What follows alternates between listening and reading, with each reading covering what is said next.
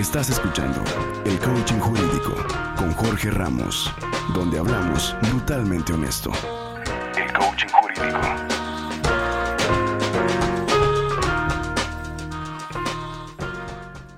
El tema del día de hoy va a ser cómo disminuir los riesgos en las operaciones inmobiliarias. Realmente el tema ya nos está diciendo la mitad del camino, ¿ok? ¿Por qué? Porque estamos hablando de cómo disminuir, no estamos hablando cómo eliminarlos. Eh, los riesgos en las operaciones inmobiliarias siempre van a existir. Yo creo que cuando estamos nosotros en la oficina, que llega una persona, este, pues siempre estamos midiendo el riesgo, siempre, siempre, siempre. Llega una operación y, oye, a ver, ¿cómo está? No, pues sabes que es una compra-venta y trae un poder para actos de dominio. Hijo, riesgo. Este, de volada paramos las centinitas y esa experiencia que ya nos han dado, gracias a Dios, 12 años, este, se ven reflejadas en muchos casos que pues, decidimos simple y sencillamente eh, por fortuna, este, pues sí, sí tenemos necesidades económicas, obviamente, pero tenemos la fortuna de poder estar en un lugar que podemos decidir los asuntos que vamos a atender. A veces este, llegan situaciones a lo mejor muy chiquitas, por decir, a lo mejor un, permiso para, para menores para viajar al extranjero y pues tenemos que, este, negar el servicio. ¿Por qué? Porque no traen a veces eh, los documentos básicos del menor o, o de los padres y, realmente es algo muy delicado. Entonces, la situación de riesgo siempre la vamos a llevar, siempre, siempre. En todas las operaciones va a haber un riesgo. El punto de este tema es cómo tratar de disminuir esos riesgos que vamos a estar pasando eh, en nuestro diario vivir como asesores inmobiliarios. Yo también me dedico al, tema de, bienes raíces. Este, entonces, siempre estamos llevando. Como les digo, el primer punto vendría siendo confiar en tu, en tu experiencia. Ok, me voy a ir sobre lo que tengo eh, planteado que pues para empezar, pues tenemos que identificar cuáles son las operaciones eh, pues más comunes para el asesor inmobiliario. ¿okay? Yo considero que las operaciones más comunes vienen siendo los contratos de compraventa, los contratos de promesa de compraventa, eh, los contratos de arrendamiento y muchas veces los contratos de garantía hipotecaria. ¿Qué quiere decir eh, garantía hipotecaria? Bueno, cuando nos otorgan un crédito y tomamos la decisión de dejar alguno de nuestros inmuebles en garantía. Eh, esa garantía puede ser por un crédito, como les dije, o por un reconocimiento de deuda. A veces dicen, oye, ¿sabes qué? Me prestaron dinero, este, no sé, una cantidad, 100 mil pesos, y tengo que eh, eh, respaldar esa cantidad con un inmueble o con un bien inmueble. Generalmente, cuando te otorgan un crédito, un préstamo, este, te piden, generalmente digo, una, una garantía inmobiliaria. Entonces ahí nosotros tenemos que, que involucrarnos. Si en dado caso no vemos esto eh, como asesores, pues son esas tres, tres oportunidades de negocio. Yo, para todos los temas siempre trato de, tocar el tema del dinero. No es que sea capitalista ni que me importe mucho el dinero, simple y sencillamente pues es lo que nos mueve muchas veces para realizar algún acto o a la mayoría nos mueve para realizar algún acto. Ya después que ves los beneficios que deja su actividad, pues bueno, eh, vas eh, cambiando la orientación, pero pues bueno, el dinero este, siempre es muy importante. Entonces ahí tenemos tres áreas de oportunidad, tanto el contrato de compraventa, manejar, ya sea eh, tomar eh, en sí los bienes inmuebles, eh, vamos, para nosotros mismos y solicitar la venta o, la compra, ya sea, oye, sabes que voy a comprar un terreno y, y, para después construir y vender, hacer un desarrollo, o voy a comprar a lo mejor una casa y luego la voy a dar en, en arrendamiento, o, ¿sabes qué? Eh, yo me voy a dedicar a, también a prestar, ¿por qué no? A dar financiamiento a algunos desarrolladores, eh, si mi capacidad económica o de mi negocio lo permite. Y vamos a pedir algunos inmuebles en garantía. Por eso considero que, esto nos sirve tanto para asesores inmobiliarios como para desarrolladores que también están en este, en este tema, ¿no? No los quise dejar afuera. Ok, entonces voy a entrar, eh, pues mira, comercialmente son 10 puntos. ¿Por qué? Porque pues el número 10 trae cosas o el número 5 trae cosas número uno. Entonces, lo quise sintetizar en 10 puntos y vamos a empezar con el primero. ¿Cuál vendría siendo el primero? Pues como les decía, el momento de hacer el primer acercamiento con el, con el cliente, al momento de captar una propiedad, ahí viene siendo el primer, la primera situación de riesgo. Nos ha tocado, nosotros tenemos, el, como muchos saben, el grupo de asesorías notariales, este, y a veces nos toca eh, situaciones donde dicen, oye, ¿sabes qué? Eh, pues tal persona, eh, tal asesor inmobiliario está vendiendo un inmueble que es un cliente mío. O a veces a nosotros nos ha tocado que llegan a la notaría gente y dicen, ¿sabes qué tal asesor este, está vendiendo un inmueble mío? El asesor es uh, alguien que, que, que actuó con dolo en esa situación? Pues no, muchas veces el problema fue que al momento de captar la propiedad no se siguieron algunos consejos eh, que aquí vamos a dar para eh, poder eh, garantizar que el inmueble viene limpio. ¿Limpio cómo? Pues para empezar, al momento de captar hay que hacer una investigación del inmueble. ¿Cuál es la investigación que yo les recomiendo? Pues empezar con la visita al terreno. Muchas veces captamos, traemos la presura de ya querer subir al portal nuestras propiedades y eh, cometemos a veces tristemente el error de subirla, subir el precio, subir las fotos que inclusive a veces me mandó el cliente y ya después averiguo eh, o en el momento de la primera visita este, averiguo en qué condiciones se encuentra el inmueble. Entonces realmente yo, creí, yo, yo creo que es la primera eh, recomendación que podemos hacer. Cada vez que captes una propiedad, ya sean propiedades en venta, renta o que sean garantías hipotecarias, ir a visitar la, la, propiedad. ¿Por qué? porque ahí podemos conocer si el inmueble en qué condiciones se encuentra, ir levantar un reporte fotográfico. Este, ¿Por qué? Porque ahí sabemos en qué condiciones se encuentra, en qué, eh, vamos, situación jurídica podría estar, eh, dado que pueda tener alguna posesión del inmueble, o sabes que este, tiene vandalizadas algunas eh, instalaciones del inmueble, o hay muchas situaciones que nos podemos dar cuenta al momento de visitar la propiedad. ¿Ok? Entonces, eh, ya que realizamos la visita, que hicimos el levantamiento de, las, de la propiedad, eh, yo les aconsejaría también, eh, pues ya ahora sí acercarse con el, cliente para que nos acerque toda la información necesaria para una operación, ya sea, digo, no lo voy a repetir varias veces, pero ya sabemos de las operaciones que estamos hablando. según el caso, en general, ¿qué podríamos pedirle? ¿Sabes qué? Hay que pedirle las escrituras del inmueble, hay que pedirle el predial, de preferencia en caso de venta que esté pagado ah, hasta el año vigente. Eh, también podemos solicitar este, eh, o, revisar en el registro público de la propiedad y del comercio si es que el inmueble tiene alguna, eh, algún gravamen vigente. ¿Por qué? Porque muchas veces las propiedades se, encuentran en procesos judiciales y a veces va comenzando, inclusive a veces el dueño ni siquiera sabe que el inmueble está señalado para, para embargo o está con, una, con un gravamen de un prepreventivo, por así decirlo, del, juzgar, del juzgado, preveniendo que el inmueble no vaya a ser vendido para poder ellos después cobrar sobre ese inmueble. Es decir, ya se señalaron bien. Entonces, este, hay que hacer una investigación en el registro público de la propiedad. Después voy a ver un tema más específico sobre la investigación de, de, de inmuebles en el registro público, pero eh, hay que hacer una investigación, eh, vamos, vamos, si tenemos los datos de la escritura antecedente, pues llevarnos los datos, pedir una copia. Ahorita está difícil porque ahorita está cerrado el registro. Sin embargo, muchas notarías tenemos un sistema que nos permite ver el visor eh, de las escrituras. No aparecen todas las escrituras, debo ser sincero. por decir, yo esta, esta semana estuve buscando algunas propiedades de 1937, un antecedente, un fraccionamiento, y no estaba este, cosa que a lo mejor en registro se pudo haber solicitado eh, físicamente, ¿no? donde tienen los, el archivo de los libros. Ahorita es difícil eh, hacer una investigación, pero sí existe la, posibilidad de que la notaría eh, te, te, dé a lo mejor alguna copia que viene directo de registro público. Es decir, es, como si tú fueras y pidieras la copia, es exactamente lo mismo, nada más que es un sistema digital. El costo más o menos es de 87 pesos la copia. Entonces, este, también pues la notaría no estamos haciendo abuso de, este sistema porque pues también nos representa un costo.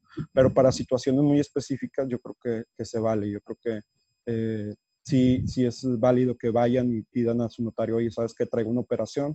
Este, pues, ¿qué puedo hacer? ¿Sabes que Búscame los antecedentes o algo, que les hagan.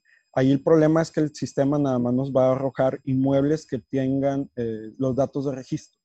No nos están arrojando ahorita investigaciones por nombre o por domicilio.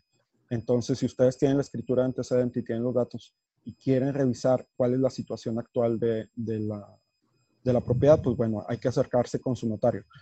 Aclaro, yo no vengo a venderles nada, si es que no voy a hablar de mi notaría. ¿Por qué? Porque respeto yo creo que las otras notarías. Así es que este, realmente esto es más para, para que los asesores se, se estén capacitando, porque merecen una capacitación de primera y yo creo que tengo la experiencia para dársela. Pues no. Este, bueno, entonces hay que, hay que investigar también eh, todos esos documentos.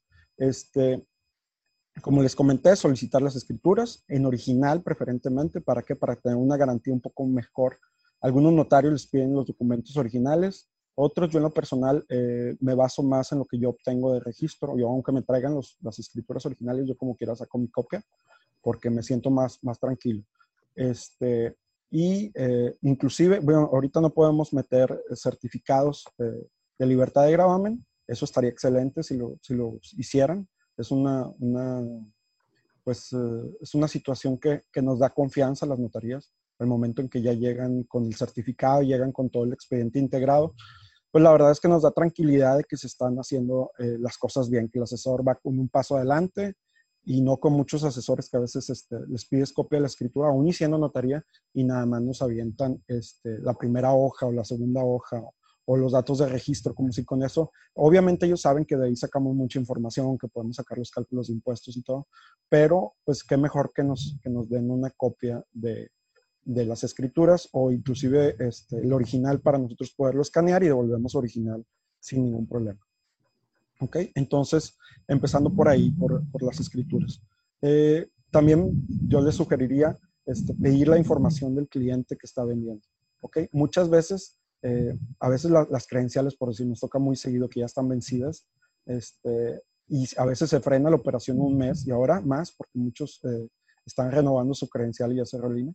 Este, y tenemos que esperar esos tiempos, lo cual a veces eh, es un riesgo para la operación, a lo mejor no en, no en, materia de fraude, pero sí es un riesgo de que se nos caiga la operación. Creo que entra dentro del apartado de riesgos. Este, eh, solicitar la documentación. ¿Qué documentación del propietario? Pues para empezar, eh, su credencial para votar, el alta de Hacienda. Si en dado caso no tienen el alta de Hacienda, la verdad es que las notarías tenemos un sistema para poderlo sacar. Que en el SAT nos dan la constancia de situación fiscal del cliente y es simple y sencillamente meternos al sistema, ponemos inclusive con su nombre, podemos sacar el, el, RFC y ahí nos da una constancia a veces mucho mejor que la que le llevan al cliente. A lo mejor lo que sí sería bueno es checar si su cliente ya está dado de alta. Si en dado caso el cliente no está dado de alta en Hacienda, eh, lo podemos dar de alta simplemente poniéndole en el portal de Google, le ponemos eh, RFC con CURP, así, RFC con CURP. Ahí eh, se abre una, una, página que nos van a pedir, es, es el primer resultado que sale se va a abrir una página donde nos van a pedir el CURP y en base a ese CURP nos van a decir si está dado de alta o no. Si en dado caso no está dado de alta, ahí te va a pedir, eh, ahí te va a ofrecer la opción de que lo des de alta. Dicen, oye, ¿sabes qué? Pero es que no tiene actividades económicas.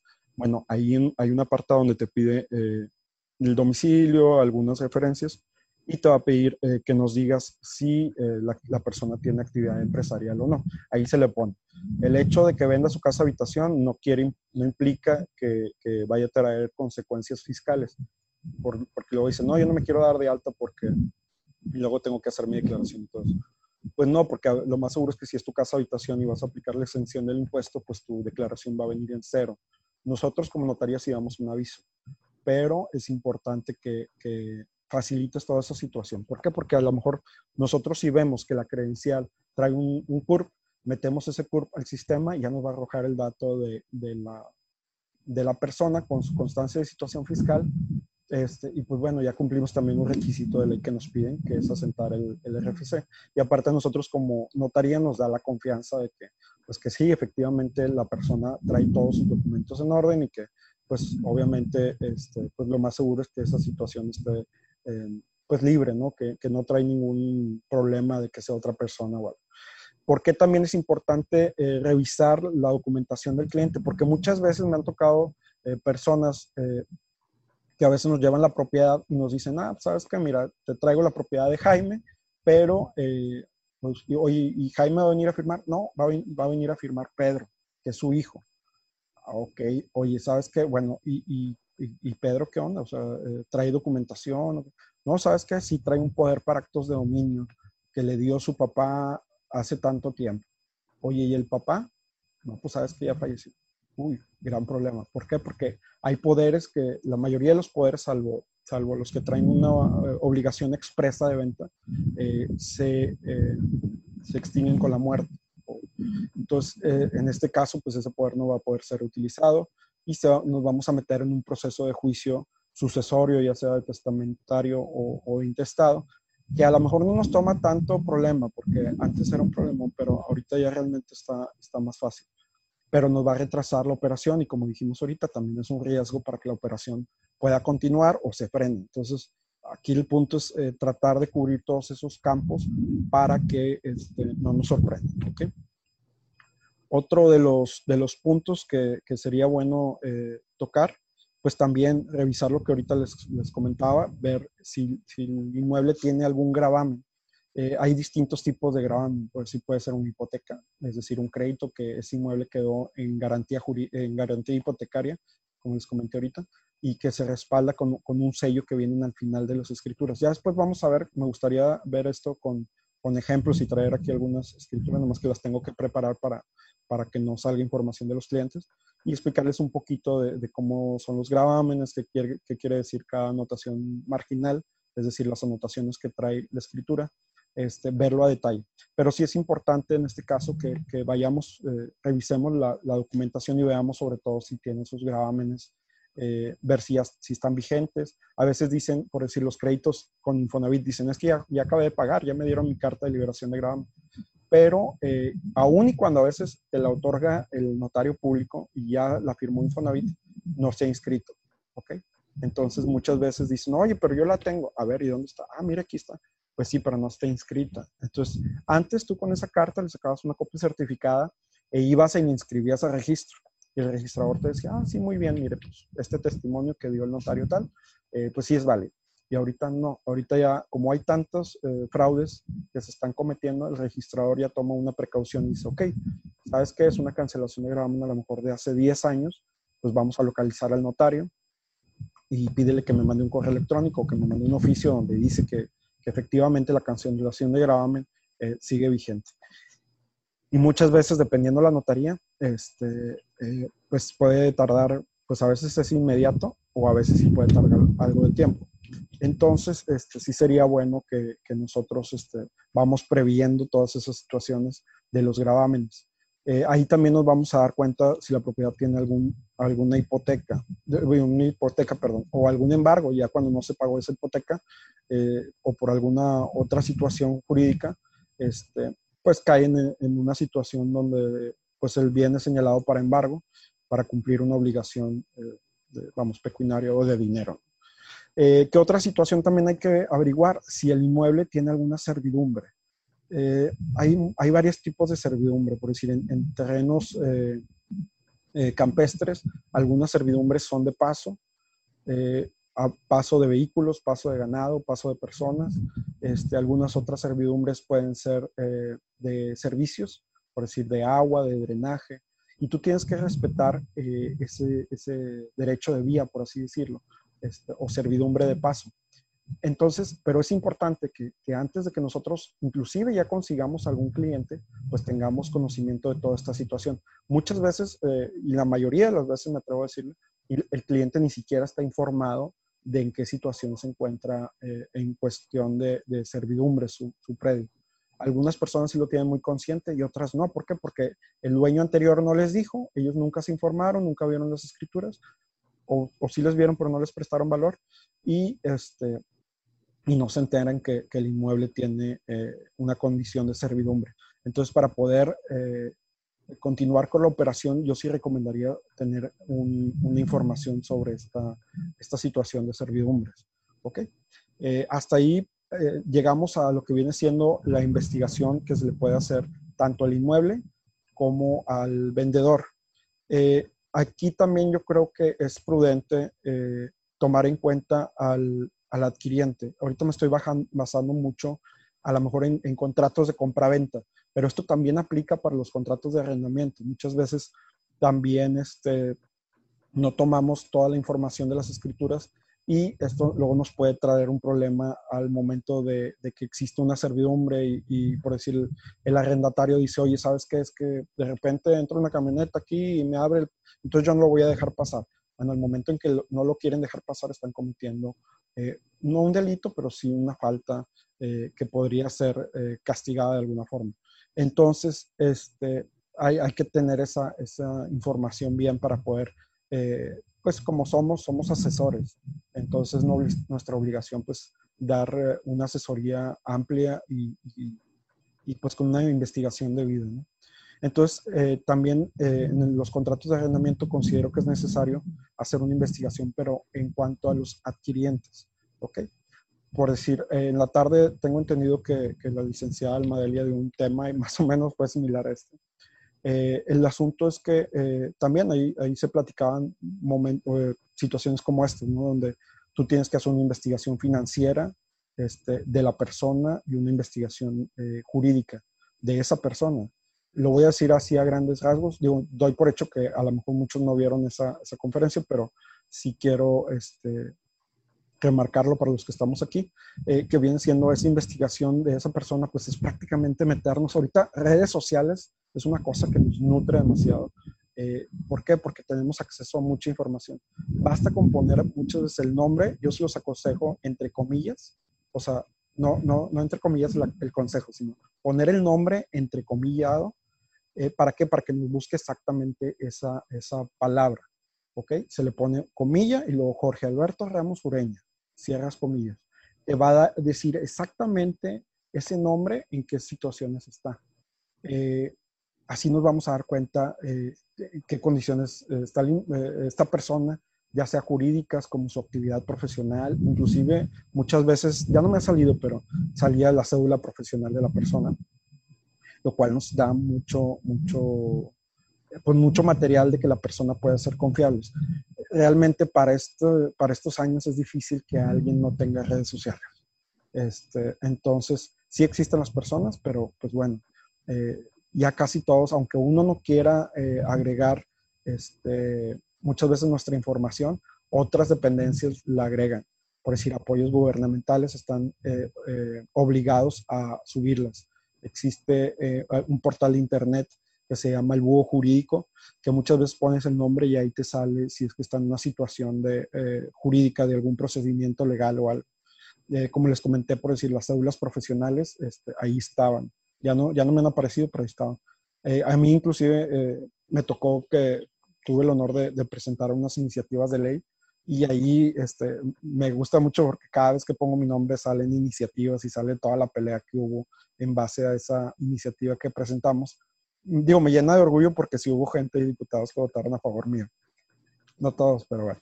Este, el punto es que sí nos da un, perfil de la persona, esa investigación eh, como persona, no propiamente en una situación jurídica o financiera. El tema jurídico y financiero, si hay maneras de hacer investigaciones, también vamos a ahondar mucho en esto en los próximos días. Eh, el tema jurídico lo podemos revisar en la oficialidad de partes de los juzgados. Ahí con el nombre de las personas nos pueden dar una orientación si es que tiene o no tiene algún, eh, algún antecedente o algún proceso en, en, trámite.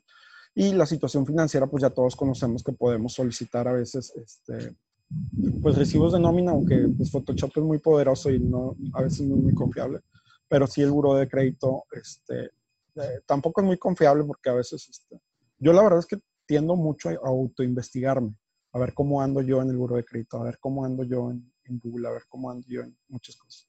Eh, entonces muchas veces el buro de crédito no me ha reportado algunas situaciones que a veces me retraso y no quiere decir que, que pague siempre puntual, a veces uno se retrasa y, en el buro de crédito ni siquiera me aparecen. Entonces, ya estaba feliz.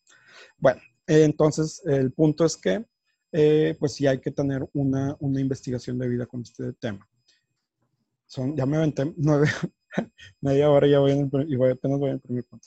Pero bueno, eh, voy a tratar de, de, ser más, más, más objetivo.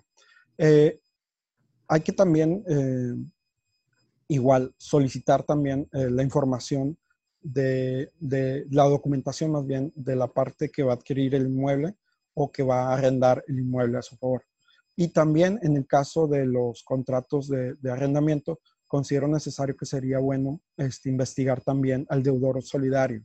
Eh, recordemos que la figura de deudor solidario, este, unas reformas por ahí que, se hacen ahora en los contratos eh, de arrendamiento que se llama pacto comisorio expreso. ¿Qué quiere decir esto? Que nosotros podemos pactar algunas eh, eh, situaciones. Por decir, el Código Civil nada más nos, maneja, que es cuando nosotros eh, a, a, una situación dada damos una solución, por así decirlo, o llegamos a una solución sobre esa situación dada. ¿Qué quiere decir esto? Oye, ¿sabes qué, Jaime? Pues si en dos eh, meses no me pagas la renta, pues se rescinde el contrato. Y como tuvimos una cláusula de, pacto solidario, pues ahí vamos a manifestar eso. Eh, ¿Cuál es la, la, la, parte que te dicen en el contrato? Debes de ratificarlo. ¿Qué quiere decir esto? Vas a ir ante notario público y asentar que, que las firmas que aparecen en el documento eh, corresponden a las personas que se identifican en ese caso ante la notaría. ¿Ok? Es lo que te piden. ¿Cuál es la ventaja del pacto comisario expreso? Que tú puedes ir por la vía administrativa, es decir, con notario público, hacer una notificación y das por ende que, que ya está notificado, no tienes que entrar a procesos judiciales. Esto es una ventaja muy, muy buena al momento de solicitar desalojos. El desalojo es otra, otro, otro punto. Ahí sí hay que solicitarlo al juez para que ya sea pues, de buena manera, que lo mande llamar y le solicite el inmueble de vuelta, o que lo haga mediante el uso de la fuerza pública, este, pero eso sí se tendría que solicitar ante el juez. Pero tú ya tienes el convenio y ya dices, sabes que ya lo notifiqué, pues yo ya nomás vengo a que ejecutes esa, esa, ese lanzamiento de la propiedad. Entonces, híjole, imagínate, ¿no? Hombre, todos los, los clientes bien contentos. ¿Por qué? Porque no necesitas eh, eh, pues gran procedimiento, inclusive hasta me atrevería a decirlo, pues prácticamente no necesitarías un despacho de abogados para poderlos lanzar. Simple y sencillamente que, que vayas eh, con un escrito simple y ahora son juicios orales, así es que inmediatamente los, los lanzas. Bueno, hasta ahí llegamos en la parte de investigación al momento de captar. ¿okay? Es toda esta investigación, yo creo que es lo más fuerte de, de todo este tema. Hacer perdón, perdón la interrupción. Sí, sí. Claro, dime. Ah, discúlpame, tengo una duda en este tema interesante. Claro. Eh, bueno, soy parte de alguien a los que, no me conocen. Eh, la pregunta sobre esto del pacto comisario expreso. Em, eh, manifiestas ahí que es una cláusula que se puede eh, incluir en un contrato de arrendamiento. Sí. sí. Nomás si pudieras, con el permiso de todos, si pudieras explicarnos un poquito más de este tema y cómo vendría el texto, o sea, qué ventajas tiene este tema para, de lo que decías, entiendo que, que pueden llegar a un acuerdo y a pesar de que tienes una cláusula de penalidad o lo que sea, este, con el pacto comisorio expreso puedes llegar a un acuerdo para solicitar el, el desalojo de una propiedad. Sí, así es. El pacto comisario, eh, eh, comisorio expreso lo que te dice es en, en base a las situaciones que tú preveas eh, qué situaciones a lo mejor vas a prever eh, el uso del, depósito que se entregó, aun y cuando muchas veces se da por hecho este, que, va a servir para cubrir los gastos de, daños hechos a la propiedad. Ahorita me estaba metiendo, pero siento que si me meto a buscar el, contrato, a lo mejor me va a tardar mucho este, para mostrárselos, pero lo voy a, tratar de resumir lo más posible. Este, realmente yo les pongo una tabla, ¿ok? Les pongo una tabla y le pongo eh, caso, o sea, simplemente dos columnas. Caso, eh, ¿sabes qué? Eh, incumplimiento en el pago de la renta por dos meses. Y lo consecuencia, eh, desalojo inmediato de la propiedad. O, o, pues sí, desalojo. Bueno, a lo mejor dos meses, para mi criterio, sería muy, muy, una condición muy brava, ¿no? A lo mejor yo le daría un poquito más. Pero sí este, le, solicitaría a lo mejor pues una, una advertencia es que ahí entramos realmente en un pacto. Eh, los contratos, todos los contratos son modificables. Entonces, realmente nosotros somos los que vamos a disponer eh, qué es lo que va a decir esa cláusula. Entonces, ok, para, digo, explicando un poquito esta situación, no quiere decir que en dos meses ya lo, ya lo tengas que correr, ¿verdad? Ya dependerá de cada propietario. Eh, ¿Qué otra situación a lo mejor nos conviene poner? Bueno, el uso, como les decía, del, del depósito.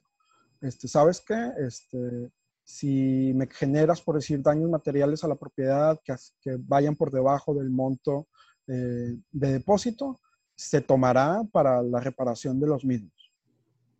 Bueno, pues órale. O sea, estás poniendo una, una causa y una consecuencia, ¿sí? O un hecho y una consecuencia de ese hecho. Es una tablita. Eh, el Código Civil, eh, me encantaría, pero mira, a lo mejor podría ayudarnos que pues, mañana o cuando puedas nos, nos pudieras compartir un, caso o un... O, todo un tema.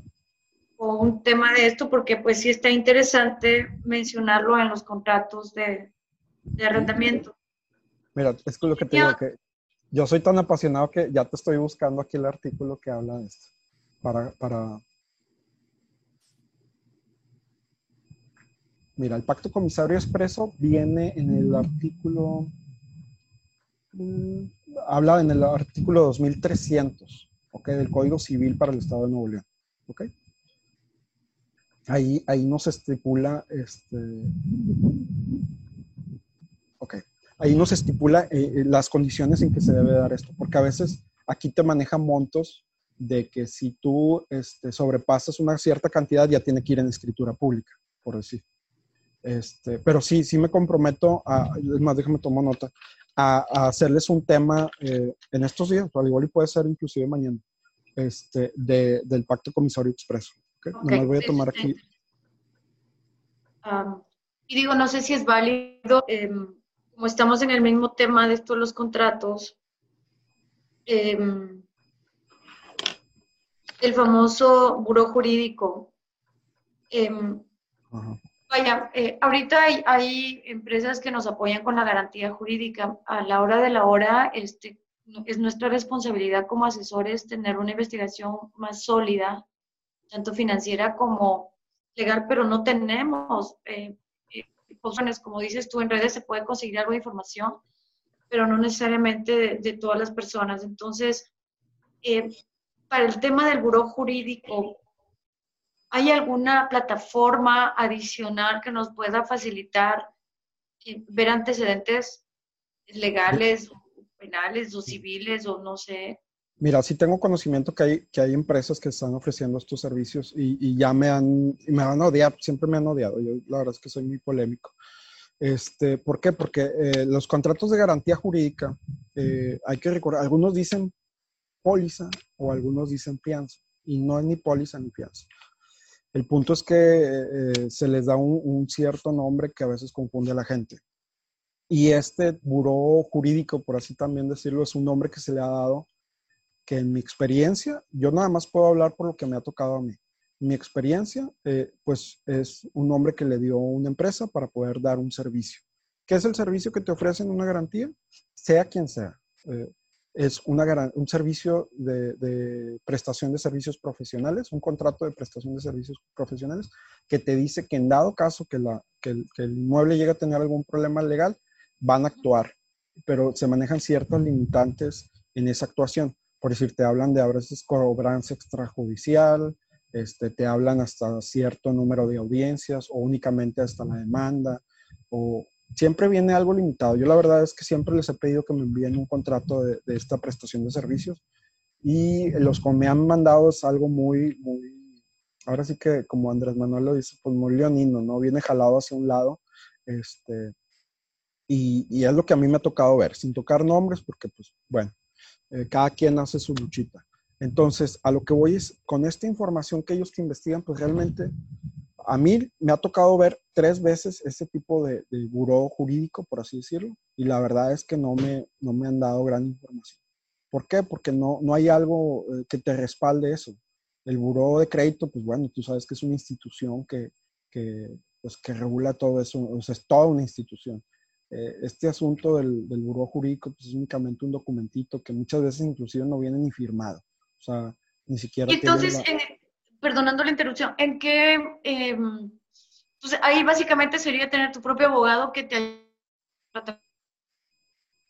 eh, para, pues, revisar los antecedentes de, una persona. Pues sí, es lo ideal, pero yo creo que es muy poco práctico. O sea, el hecho de que un asesor inmobiliario tenga su despacho jurídico de base, para, asignarle, sí entiendo el punto de decir, oye, pues yo no quiero problemas legales y lo que quiero es este, pues sacar a flote a mi cliente lo mejor posible. Obvio, pues somos profesionales. El asunto es que, eh, ¿cómo se podría hacer la investigación? Ir nosotros a la oficialía de partes y pedir esa información. ¿Qué viene siendo la oficialía? De oficialía de partes. De partes. Ahí es donde llevan el control de todos los expedientes que se llevan en todos los juzgados. ¿okay? Por lo general está en planta baja, dependiendo de los juzgados, está en planta baja del edificio completo. Si son juzgados civiles. y entonces es como ir a registro y pedir la información de una escritura. Aquí tú con un nombre puedes pedir un, si se refleja antecedentes o no. El punto es que a lo mejor no te lo van a querer dar, depende del procedimiento que tengas. Únicamente te van a decir si tiene o no tiene. Eh, hay portales, por decir, eh, de, como te decía ahorita, el búho jurídico. Este, no sé quién lo, quién lo maneje, pero, este, pero pues es lo, lo, que hay. O sea, ellos ponen eh, cierta información que se da en las tablas de avisos. Aquí hay que recordar que, que, que, la información se vuelve pública al momento en que ellos publican una, una resolución en la tabla de avisos de los juzgados. ¿Ok? Entonces ahí está toda la información, pero obviamente no va a ir nosotros a checar, oye, ¿sabes que el procedimiento de Jaime Pérez, pues, vas a ir a checar todas las tablas? Si la oficialía lo considera que no vulnera, eh, no va en contra de los derechos eh, de acceso a la información de esa persona, te puede brindar la información. Únicamente decirte, ¿sabes que Tiene un procedimiento. Pero dependiendo del caso, es a veces sí, a veces no. El punto es que como que esto, este portal de internet tomó los, los, este, los estrados, por así decirlo, las publicaciones, y los está publicando en internet. Entonces les sirve para, para dar apoyo. Puede ser una herramienta, ok. Pero, pero quiero, quiero hacer hincapié que el hecho de investigar, eh, es que mira, los, los, procedimientos judiciales se mueven tan a prisa que a veces este, puedes tener cinco procedimientos y ves ahí en, en, el, en el portal este y dice que tiene problemas legales. Oye, a lo mejor la persona ya los resolvió. O sea, yo creo que eso no es definitivo para que tú puedas o no dictaminar si una persona es, eh, es confiable o no. Eh, sería ver, darle el beneficio de la duda. Digo, yo, yo, entiendo el punto y es súper buena pregunta, la verdad. Y, y me comprometo también a, a, investigar un poquito más de ese tema, de, de ver a ver qué portales eh, puede haber para, para sacar también información de, de investigación jurídica. Muchas gracias. Ah, nomás apuntes, porque los no. portales de investigación. ¿Alguien que, que, que, quiera dar algún consejo o que, o que quiera manejar algo de tema?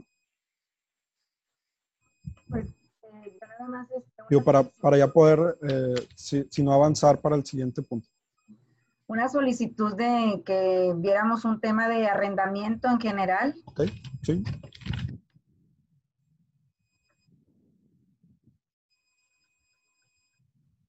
Ok, perfecto. Bueno, ya lo, lo, ya lo tomé apuntes y ya eh, me comprometo a llevarme la tarea para, para traerles ese tema en, en, el siguiente, en las siguientes ocasiones, porque van a ser muchas, la verdad. Ok. Bueno, eh, pasando al punto, al segundo punto, ¿ok? Eh, ahorita hablábamos de, la situación de los poderes, que a veces llegan personas y tienen poderes para actos de dominio o para actos de administración y con esos poderes van a actuar en nombre de alguna empresa o de, algún, de alguna otra persona. Hay que revisar bien estos, estos poderes. ¿En qué aspecto revisarlos? Bueno, para empezar, que la vigencia sea la correcta. Muchas veces son ilimitados o a veces eh, tienen eh, vigencia de dos años, tres años o inclusive hay que revisar, como les comentaba ahorita, si la persona que otorgó el poder eh, aún vive. ¿Por qué? Porque al momento en que, en que fallece, se extingue el poder. Entonces luego tenemos, podemos tener problemas donde están haciendo válido un poder siendo que la persona ya falleció. Inclusive yo me adelantaría también a revisar con la notaría que expidió el poder si ese poder obra en, su, en sus actas. Eh, si nosotros ya tenemos una notaría de confianza, ya inclusive le podemos dar el correo, oye, ¿sabes qué? Mira, voy a traer esta operación, eh, mándale por favor un correo al, al, licenciado de tal notaría este, para asignar, para que le digas que ese poder todavía tiene eh, vigencia. ¿Por qué? Porque cuando se revocan los poderes, se hace una anotación en la escritura que dice que ese poder queda revocado. Entonces, eh, únicamente se consta en la escritura o a veces en el Archivo General de Notarías. Recordemos que es de obligación de las notarías que cada tres meses después de que se asienta el último número eh, vamos, la última fecha de, la, de, las, de, ese libro, de la escritura de ese libro, de, de la última escritura, eh, tienes tres meses para llevarlo a revisión Archivo General de Notarías. Entonces, este, puede ser que el libro esté con el notario o, o, muchas veces en Archivo General de Notarías. Me ha tocado el caso que dicen, oye, es que voy con el notario y no me está uh, dando acceso al libro. Pues es que a veces no lo tiene, créele al notario, por algo es tu notario. Entonces, este, sí pasa que, que Archivo General de Notarías se lleva los libros, y este, se los queda ahí, perdón, un tiempo para, para ver esto. Eh, entonces hay que revisar, por decir, eh, para los casos de compraventa, eh, hay que revisar que tenga un poder para actos de dominio. Eh, muchas veces me dicen, oye, es que sabes que pues, no vienen para actos de administración, solamente dice dominio. Eh, hay que recordar que en jurídico, en cosas jurídicas, eh, se contempla que quien puede lo más, puede lo menos. Es un principio de derecho. Entonces, en este caso, el poder para actos de dominio es el poder más amplio que te da facultades inclusive para actuar como dueño. Este, y, por ende puedes hacer actos menores. ¿Ok? Entonces, sí es válido. Hay que revisar ahí nada más que, que cumpla con ciertas condiciones. Para el caso de Infonavit, yo les recomendaría inclusive que se le agregue ahí la cuenta eh, bancaria donde va a ser depositado el monto de, del pago de, la venta. ¿Por qué? Porque muchas veces dice Infonavit, a ver, yo no quiero problemas. Ok, yo entiendo que tú vienes en representación de, de tal persona, pero eh, yo necesito eh, pagarle al, al, titular del inmueble, al propietario del inmueble, o si no, que me manifieste en el mismo poder que te están autorizando a X o Y persona para que se le deposite en su cuenta bancaria. hay que también tener cuidado en qué institución bancaria va a ser la que vamos a decidir para que la persona reciba el pago. Eh, ¿Por qué? Porque eh, muchas veces nos ha tocado que ponen bancos, digo, no, no voy a decir que no son de tanta confianza, pero no sé por qué Infonavit no los acepta, como podría ser a lo mejor Banco Ahorra FAMSA. Este, nos ha tocado con Banco Azteca también, que, que pues no los, no los acepta Infonavit. Entonces, este, nos ha tocado que nos los devuelven los poderes y dicen, no, es que sabe que le tengo que cambiar aquí la cuenta. ¿Será cuento del cliente? ¿Será cuento de Infonavit? No sé, pero sí nos ha tocado que vayan a la notaría y nos pidan que por favor cambiemos el, el, número de cuenta a otro banco. ¿Ok? Este, eso es para el caso de ventas. Para el caso de arrendamiento, el poder para actos de administración le da facultades a la persona para que pueda eh, celebrar el contrato de arrendamiento. ¿Ok? Recordemos que eh, para que por decir una persona pueda actuar, actuar perdón, en nombre de una empresa, es necesario que sea facultado para esos poderes por la empresa. Es decir, muchas veces nos traen eh, poderes que dicen, oye, ¿sabes qué? Pues es que la empresa va a quedar como garante hipotecario, va a poner una propiedad de, de, la, vamos, de la empresa, pero viene un poder, eh, como te diré, para pleitos y cobranzas o para actos de, de, administración. Para el caso de garantía hipotecaria es necesario que sean actos de dominio. ¿Ok? ¿Por qué? porque nos da las facultades de dueño, lo vas a dejar ahí este, como prenda para, el cobro de una deuda, entonces obviamente pueden perder el dominio, entonces tienes que tener permiso del dueño o de la empresa para poder actuar en su nombre. ¿Ok? Ese es en el caso de los poderes. Es muy común que se utilicen. Este, también, eh, como tercer punto, yo les recomendaría pedir un apoyo a su notaría de confianza tienen que hacerse de una notaría de confianza. Y no es comercial mío, vayan a, donde ustedes decían. El punto es que por favor sean de confianza de una notaría. ¿Por qué? Porque también las notarías estamos en el, así, en el limbo de decir, oye, a ver, ¿y este asesor qué onda? No, pues me trajo tal información. Yo la verdad es que tengo una base de datos de 3.700 asesores. 3.700 tengo. Y cada vez que me mandan a veces un mensajito, yo ya sé que es asesor inmobiliario. Cuando me dice, oye, ¿sabes qué? Eh, tal persona me está vendiendo el inmueble, no es el dueño, es alguien intermediario. Ah, bueno, a ver, pásame el contacto, perengano tal. Yo ya sé que, lo, que, que, esa, que esa persona es un asesor o al menos está en grupos de asesores. Obviamente no hay un, registro, pero yo tengo la, la, el cuidado de tener mi, mi, mi, base de datos bien actualizadita de, de, cuántos asesores hay y quiénes son. Eh, no los estoy investigando, únicamente dice en el contacto, dice asesor, o sea, tampoco soy tan obsesivo. Este, entonces el punto es que eh, tienen que hacerse una, de una notaría de confianza que ya los vaya eh, conociendo.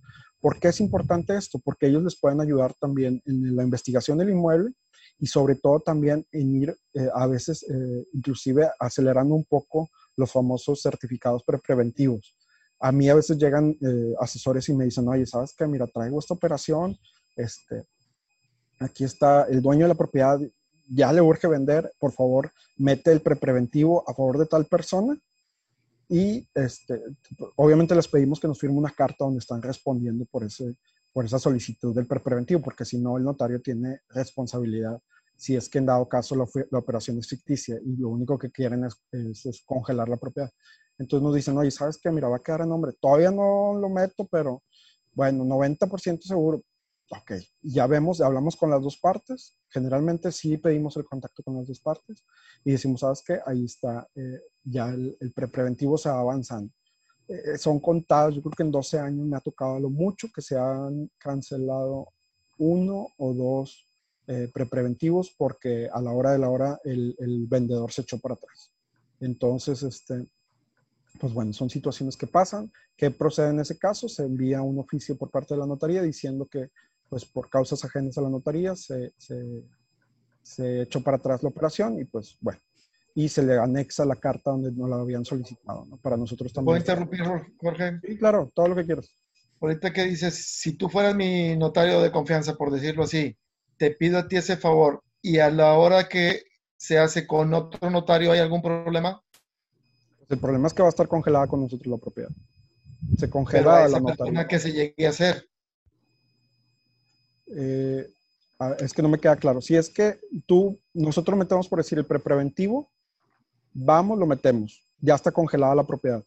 Y luego se hace la operación con otro notario.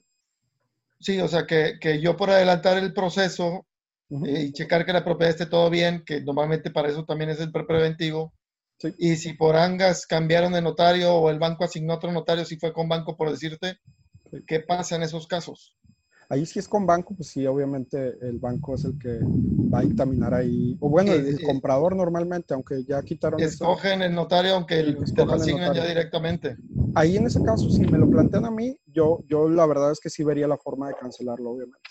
Claro, yo tengo que platicar con ambas partes, es decir, oye, ¿sabes qué? Prever, ¿no? ¿Sabes que vas a meter un crédito? Pues bueno, hay que tomar en cuenta el banco. Oye, okay. Pues, te voy, te a interrumpir. Entonces, ese notario de confianza es el que yo asignaría, yo como asesor le, le asigno en este caso al comprador. Sí, sí. Ok. ¿Y por qué? Porque quieras o no, pues mira, sí hay casos donde obviamente el, comprador dice, no, yo tengo mi notario, voy a meter a mi notario. Pero cuando ya le ponen las condiciones de tal manera que dice, sabes que, mira, ya está todo esto. Este, fíjate, gracias a esa prevención, no precisamente preventivos, pero sí de ir un paso adelante, ya con todo investigado y todo, nos ahorramos que muchas operaciones ya se salvaron por este asunto de registro. ¿Por qué? Porque nosotros ya, ya teníamos los certificados, ya teníamos todo avanzado. Entonces se, pudieron hacer las firmas. A lo que voy es, eh, sí, esa notaría de confianza es la que te va a dar la garantía de que, el acto jurídico se pueda celebrar. Si en dado caso el comprador a la hora de la hora dice no, o cambiaste de comprador, oye, ¿sabes que no? Ya no quiero, pues tiene la facultad del notario, siempre y cuando vaya respaldado por esa carta que te digo donde están autorizando la, operación porque ahí es como pasarle la batuta al cliente, decirle, hey, tú me lo pediste, mira, aquí está el oficio firmado. Y en dado caso que haya alguna responsabilidad, pues tú ya tienes una manera de garantizar. O sea, nosotros también como notarías tenemos que tener las prevenciones. Eh, pues si hay una, hay una, hay una forma y el, mismo, vamos, la ley del, del Instituto Registral y Catastral o, del Registro Público de la Propiedad, este, te maneja para que esos eh, avisos prepreventivos sí se puedan cancelar. Obviamente no, no es lo ideal estar cancel y cancel, pero sí se puede dar el caso donde digas, oye, ¿sabes qué? Híjole, pues qué pena, pero pues, el comprador eligió y cambió de notario. Y pues bueno, okay. sí se puede dar el caso. Ok, ese, ese es por, por ese registro o ese preventivo es por notario. O sea, no, notario. si tú lo registraste como notario, no se lo puedes pasar a otro notario. Tienes que hacer la eh, cancelación y pasarse y que el otro lo haga. Sí, porque tú lo que estás haciendo constar en, el, en prepreventivo es que acudieron ante ti y decidieron que van a formalizar un, acto jurídico. Entonces, este, pues ya estás diciendo, acudieron ante mi fe, no ante la de X o Y persona. O no me ha tocado ver el caso donde se transfieran los, los, este, prepreventivos. Creo que podría darse el caso de decir, oye, ¿sabes qué? Pues, el, el cliente decidió eh, que ahora se va a hacer en X o Y notaría. Este, y el punto es que a lo mejor se continuaría la, la, caducidad del certificado. Okay. O sea, si yo lo metí hace 10 días, pues te quedarían 30 para poderlo aplicar. O sea, ahí a lo mejor no te conviene, te conviene mejor meter una, un certificado simultáneo a la cancelación del otro. Para que el nuevo certificado este, eh, pues haga, tome su vigencia completa. Perfecto. Perdón por la interrupción. No, no, para eso estamos. Yo encantado, la verdad es que si no me siento aquí solo, mi señora está enfrente.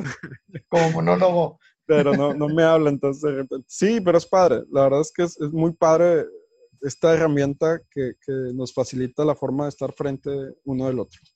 Eh, perdón, una preguntita. ¿El PREPRE tiene una vigencia de 45 días? 45 y eh, 45 5 y 40 según prepreventivo y preventivo.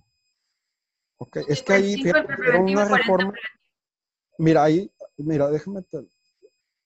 o esa me, la llevo de tarea. No. Este, déjame aquí, te, le busco de volar. Es más, saco uno de mis prepres y ahí debe venir. Y así no tenemos. Ahí nomás Y la otra pregunta es: ¿cuántas veces puedes solicitar preventivo? El prepreventivo. Mira, lo recomendable es que nada más sea un, un prepreventivo y un preventivo. Eh, Pero, por ejemplo, si se venció por un crédito, por, ejemplo, con la contingencia que estamos pasando, y ya se venció un preventivo, vuelves a solicitar otro preventivo, ¿cuántas veces te permite? No, pues, no, pues en este caso de las contingencias, ahí sí, pues, eh, mira, tengo entendido que al momento en que se suspendieron las, las labores, también se suspendieron los tiempos. Okay. Entonces, a lo mejor si, si tu, si tu eh, prepreventivo, oye, le faltaban 10 días y luego entró la contingencia, pues se va a reactivar hasta el 30 de abril. Ok, pero cuando se ha vencido un prepreventivo y dicen, no, pues tengo que volver a, pedir el prepreventivo, ¿cuántas veces puedes solicitar? No, no hay un, o sea, la ley no te contempla así como un, un cierto número de veces. Ok, perfecto.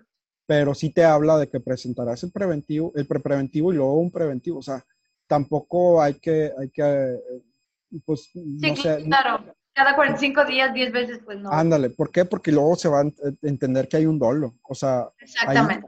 Ahí, ahí aún y cuando dice, hay que ver la operación en sí, o sea, hay, operaciones que dices, es que no trae ningún problema jurídico, bueno, pues no hay ningún problema, lo vuelves a meter y, tomas eso.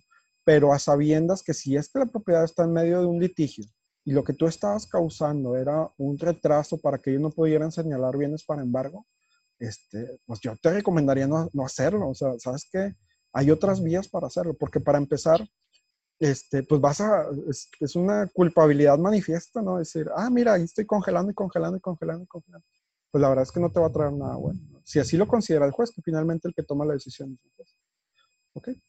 Ok, Déjame, te estoy checando como quiera lo, del, lo de los es que la verdad es que a veces sí, los, los formatos, y, luego me la cambiaron, eran 40 y 45, pero este, pero luego me la cambiaron y, ya me quedé así como trastabillado en, en, esta situación. Pero ya te estoy checando aquí un certificado, no me tarda mucho.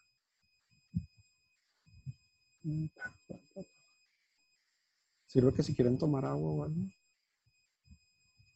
Ya llevamos una hora. Certificado. Ay, no me sale. Bueno.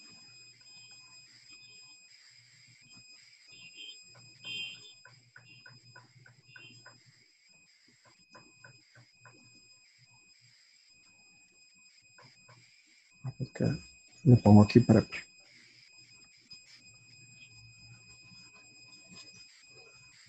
Aquí está. Mm. No, sabes que no, no viene la fecha. Pero sí, son más o menos entre 40 y 45 días. Este, ahí este, también me lo dio como tarea para, para igual. Y en los grupos les, les digo los resultados. Para, para, no tardarnos tanto en este, en este asunto. Pero sí, el punto es, este, sí lo puedes volver a poner. Este, pero obviamente este, no tratar de, de, caer a lo mejor en una situación de dolo si es que sabemos que el inmueble trae una situación jurídica que, que luego nos va a afectar lejos de, de querernos, digo, lejos de ayudarnos. Bueno, este, ¿dudas? ¿No? Ok.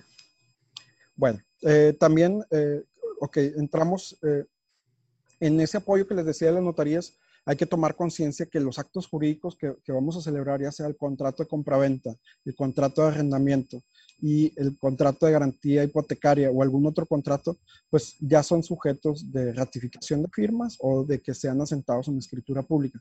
Entonces, realmente la ventaja, antes eh, decían, no, pues no voy con el notario, yo hago mi contrato.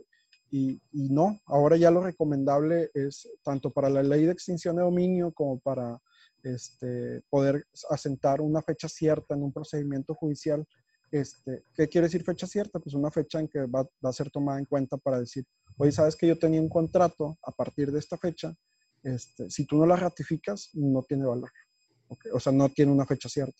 El juez va a decir, oye, pues no, sabes que no lo ratificaste, te brincaste esa, esa parte. A menos que en ese periodo de tiempo el Código Civil estableciera otra cosa.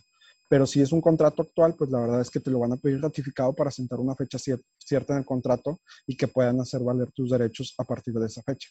Entonces, este, por todas las partes que le damos, es, es, es recomendable acudir con el notario, con el que tú quieras, ¿ok? Este, y como cuarto punto, yo sí te, eh, eh, te aconsejaría hacer un, un, cuestionario para conocer a las partes, tanto al comprador como al vendedor. ¿Cómo que un cuestionario? No quiere decir eh, que, que, te tomes una listita. Si lo quieres hacer, pues bueno, como un checklist de preguntas. Pero sí es bueno que tú conozcas a las, a, las partes, de decir, oye, ¿sabes qué?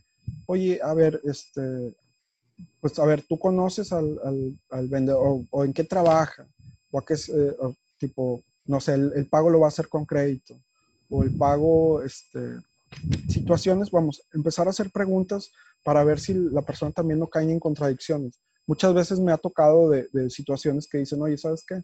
Es que lo voy a pagar en efectivo y yo nada más quiero manejar efectivo. Entonces, donde nosotros hacemos los cuestionamientos de, oye, a ver, y, traes un poder, sí. Y oye, ¿sabes qué? Y es tuyo, es familiar tuyo la persona, no. Oye, y este, por decir, este, ¿y qué, qué situación se está dando aquí? No, pues es que me debían un dinero y, y me dieron este poder. O sea, situaciones que ya dices, oye, ¿sabes que se ve de entrada? Como les decía desde el principio, hay situaciones que a ti te dan la espina que, que, no, que no, se da. Pero muchas veces por querer hacer ya la operación y poder eh, llevarnos nuestra comisión, muchas veces nos brincamos esa parte de platicar con, con, los clientes, ¿no? Ya sea el vendedor o el comprador, porque podríamos entrar en responsabilidad. Que bien, eh, es fácil zafarte una responsabilidad como asesor inmobiliario ante una operación, yo diría es fácil porque, pues, bueno, tú estás en el ejercicio libre de tu profesión, entonces, eh, pues también no quiere decir que, que tú estés coludido cada vez que vayas a hacer una operación. Pero bueno, pues de perdido te van a sacar a lo mejor un, un, dolor de cabeza o vas a dormir intranquilo a lo mejor una noche o inclusive por alguna eh, contestación de demanda o algo, pues vas a tener que hacer algún gasto que pues, no es necesario si tú antes que, ir por el dinero, pues realmente primero eh, ves la situación de, de, de, tener tranquilidad en ese aspecto, ¿no? De decir, sabes que ya pregunté, ya platiqué con ellos y pues la verdad es que tu experiencia es la que te va a ir diciendo qué operaciones sí, qué operaciones no. Hay veces, yo, yo soy muy consciente de, de, decir, digo, yo la verdad es que creo demasiado en Dios. Entonces, este, a veces digo, eh, hay situaciones que no se dan. ¿Sabes qué? Yo estaba pujando para que se diera y se daba la operación y todo, todo, todo, pero no se da. Oye, el certificado no sale. Oye, ¿sabes que se vino el COVID y viene la suspensión de todos los asuntos y no se da? Pues yo sí soy de la creencia que digo, ¿sabes qué? Pues déjalo llevar, o sea, déjalo fluir. Hay situaciones que el destino y en, quien tú creas este, dan las condiciones para que no sea un asunto y a veces estamos aferrados, aferrados, aferrados y luego vamos y nos topamos con pared. ¿Ok? Digo, siempre hay que sacar, obviamente, los intereses del cliente por delante, que es la venta o la compra, pero también nosotros eh, tener el colmillo bien largo para saber qué operaciones sí y qué operaciones no. Inclusive también entra dentro de los riesgos, inclusive también en el momento de entrar y mostrar un inmueble. Hay veces a mí me acuerdo que me, los asesores me decían, oye, es que no quiero entrar, no, no me da espinas esta persona, ah, pues no entres, quédate afuera. Es más, a veces se venden más fácil así, sin alguien atrás de ellos diciéndoles, aquí está la cocina y aquí está el baño. A veces ellos toman la decisión ahí o tienen oportunidad de platicar y sueñan les das oportunidad para pensar si bien un inmueble solo, ¿no? Entonces, bueno, es la situación así. Cuando algo no te late, pues no lo hagas. Eh, bueno, y como quinto punto, yo les recomendaría también hacer una investigación del asesor inmobiliario. Suena bien gacho porque nos vamos a estar investigando entre nosotros mismos, pero sí nos da una confianza de decir, oye, ¿sabes qué? Oye, pues este asesor, mira, agrégalo a tus contactos. Yo normalmente lo que hago, lo agrego a mis contactos y veo en qué grupo tenemos en común hoy estoy como en, yo por eso nunca me salgo de los grupos. Yo ahora que estamos haciendo los de los de las este, los de los cursos gratuitos, este mucha gente se salía de los grupos. No, yo no me salgo. ¿Por qué? Porque ahí me voy a dar cuenta si un asesor está o no está relacionado con el, tema inmobiliario. Como les decía ahorita, tengo 3.700 asesores, este, que, que, es fácil darte cuenta. Obviamente sale uno que pues no, pero bueno, hay pregunta a lo mejor en, en algunos grupos de listing, de leasing o algo, este, a ver quién lo conoce. Y no faltará alguien que diga, ah, sí, yo he cerrado una operación con él y fíjate que me fue así así. sí es importante ir, ir haciendo esa, esa, investigación cada vez que nos topemos con alguien. ¿Por qué? Porque pues para empezar, este, pues vas a conocer las buenas prácticas o no y te vas a liberar muchos dolores de cabeza. No quiere decir que porque a, a lo mejor a una persona le fue bien o mal, quiere decir que está bien o mal esa persona. Simple y sencillamente vas a conocer opiniones del otro profesionista, entonces yo creo que es muy válido. A mí también cuando a veces me dicen, ay, es que yo trabajo con tal X o Y notario, ay, ¿qué onda? ¿Y cómo te ha ido? No, pues bien, o no, pues mal. Pero no quiere decir que yo voy a tomar un, juicio de valor de que ese notario no está haciendo las funciones bien. Es simple y sencillamente cada quien tiene la manera de trabajar. Igual acá con los asesores inmobiliarios, pero sí es importante que vayamos haciendo una investigación de esos asesores. Eh, el sexto, como les decía, hay que visitar el inmueble, como les decía al principio, y aquí agrego un punto que es preguntar a vecinos si saben de alguna situación atípica. ¿Ok? ¿Por qué preguntarle a los vecinos? Porque no falta la señora que está enfrente de la casa y que está ahí todo el día en la cocina y que, digo, no tiene nada de malo estar en la cocina, sino que está asomada a veces en la ventana y, ve que en X o Y casa este, está pasando algo que no cae en lo normal. Entonces siempre es bueno ir, tocar o a veces con gente que vayamos, oye, ¿qué onda? ¿Cómo está la colonia? No, pues bien tranquilo. Ah, muy bien. No precisamente decir, oiga, vengo de casa de su vecino, sino preguntar a veces en temas generales y solitos. No, hombre, a veces señoras que no tienen este, mucho eh, secreto profesional y te dicen toda la historia de, de, del vecino, ¿no? Y conocen todas las historias. Digo, igual aquí también pasa en mi casa, en su casa, que es mi casa y que es la de mi señor este, que, que los vecinos pues, obviamente saben todo lo que hacemos, cada cuando salimos y todo eso. Entonces yo creo que una, una investigación también muy acertada es ir a las colonias y preguntar a los vecinos, a la tiendita. Eso te va a llevar a, conocer. Muchas veces cuando vemos una propiedad, en el caso a veces que traemos a los compradores, este, eh, que queremos ofrecerle un inmueble, oye, pues nos damos cuenta que, que ese inmueble por la noche se transforma, ¿no? Una cosa es un, barrio en la mañana y otro muy distinto es un barrio en la noche, ¿no? A mí me tocan algunas colonias que a veces vas a asistir a las fiestas, parece que hay guerra de fiestas en la noche. Digo, antes de toda esta situación que nos obliga a estar en casa, pero que sí se da este, muchas reuniones y por ende, eh, cuando hay mucha gente, eh, eh, vamos junta en un mismo punto, pues obviamente va a haber algunos roces que, que pues a veces tu cliente luego te, te, va a ver con malos ojos si es que eh, si él considera que, le trataste de picar los ojos. Entonces también hay que ver ese contexto urbano en, donde se ubica el inmueble. Para eso las visitas son bien importantes. ¿Okay? Eh, el séptimo punto, ahí ya me estoy yendo también a los riesgos que conlleva que una operación inmobiliaria se dé, no tanto al lado de notaría, sino también como en sí, como una operación inmobiliaria que yo me he dado cuenta que a veces se caen. Eh, es también pues el hecho de que no se revisan los honorarios impuestos derivados de la operación. Es decir, sabes que, oye, mi, cliente trae un, presupuesto de 1.500.000, pero no considero que, el pago de, de, ISAI va a ser el 3%, que serían 45.000, entonces bájale, más los honorarios del notario, que dependiendo de cada, de cada notaría, este, puede variar. A veces yo doy un, número, un tanteo, a veces 5 o 6% en total, ya incluidos los impuestos, eh, sin considerar eh, el impuesto sobre la renta, que eso es muy variable dependiendo de cuándo lo adquirieron, en cuánto adquirieron, cuánto le están sacando de utilidad. Entonces, pero sí te puede dar más o menos un margen de decir, oye, sabes que un 5, un 6%. Ya hay notarios que se van más arriba, hay notarios que pues, se van más abajo, pero pues yo más o menos considero que ya incluido el 3 más un 2 de utilidad para las notarías y los gastos derivados de registro. No todo es utilidad, sino hay gastos derivados de registro y todo. Este, considero que es un buen número para que todos salgan eh, felices y tú lo puedes considerar dentro de eh, las variables de, de, tu, de, tu, de tu oferta, ¿no? De decir, oye, sabes que tiene un millón quinientos, pero pues le voy a rebajar 100 mil pesos de, de, gastos en general, oye, sabes que es que va a pedir un crédito y eh, la comisión por apertura. Y, bueno, ahí el, punto es eh, ya ir considerando todos estos puntos para que la operación no se venga abajo, ¿no? A la hora de la hora no le digas, ah, oiga, esto, como cuando compras el carro, ¿no? Que dices, ¿sabes qué? Pues costó X o Y cantidad y luego, ah, sí, ya que te lo vas a llevar, ah, es que tiene que salir con seguro. Ay, ¿cuánto sale el seguro tanto? Ah, oiga, es que tiene que salir con placas. ¿Y cuánto cobra? No, pues el gestor a veces hasta ganan más que, que, gestores acá. Y no, ¿cuánto? Pues tanto. Ay, caray, pues bueno. Entonces, eh, que no te sorprende, luego ya te, te, te, sales de tu presupuesto, ¿no? Eh, también hay, hay que hacer el análisis jurídico del inmueble revisado. Eh, ya platicábamos ahorita de cómo, hacer ese inmueble, pero aquí voy a puntualizar bien que viene siendo un eh, estudio jurídico. Eh, yo me iría, uno, tener las, las escrituras en la mano, tenerlas ya físicamente y de ahí checar tanto los propietarios o el propietario y los propietarios, revisar bien cómo fue que adquirió la propiedad, no tanto que si fue por una compraventa, si fue por una donación o si fue, eso sí es muy importante, pero es importante revisar si adquirió estando soltero o estando casado. Muchas veces dicen, oye, es que en la escritura nada más aparece el Señor, entonces él nada más firma. Sí, nada más que en la escritura dice que adquirió casado. Entonces voy a necesitar tu acta de matrimonio. Oye, es que en el acta de matrimonio aparece que está casado por sociedad conyugal. Ah, bueno, pues el inmueble les corresponde a los dos.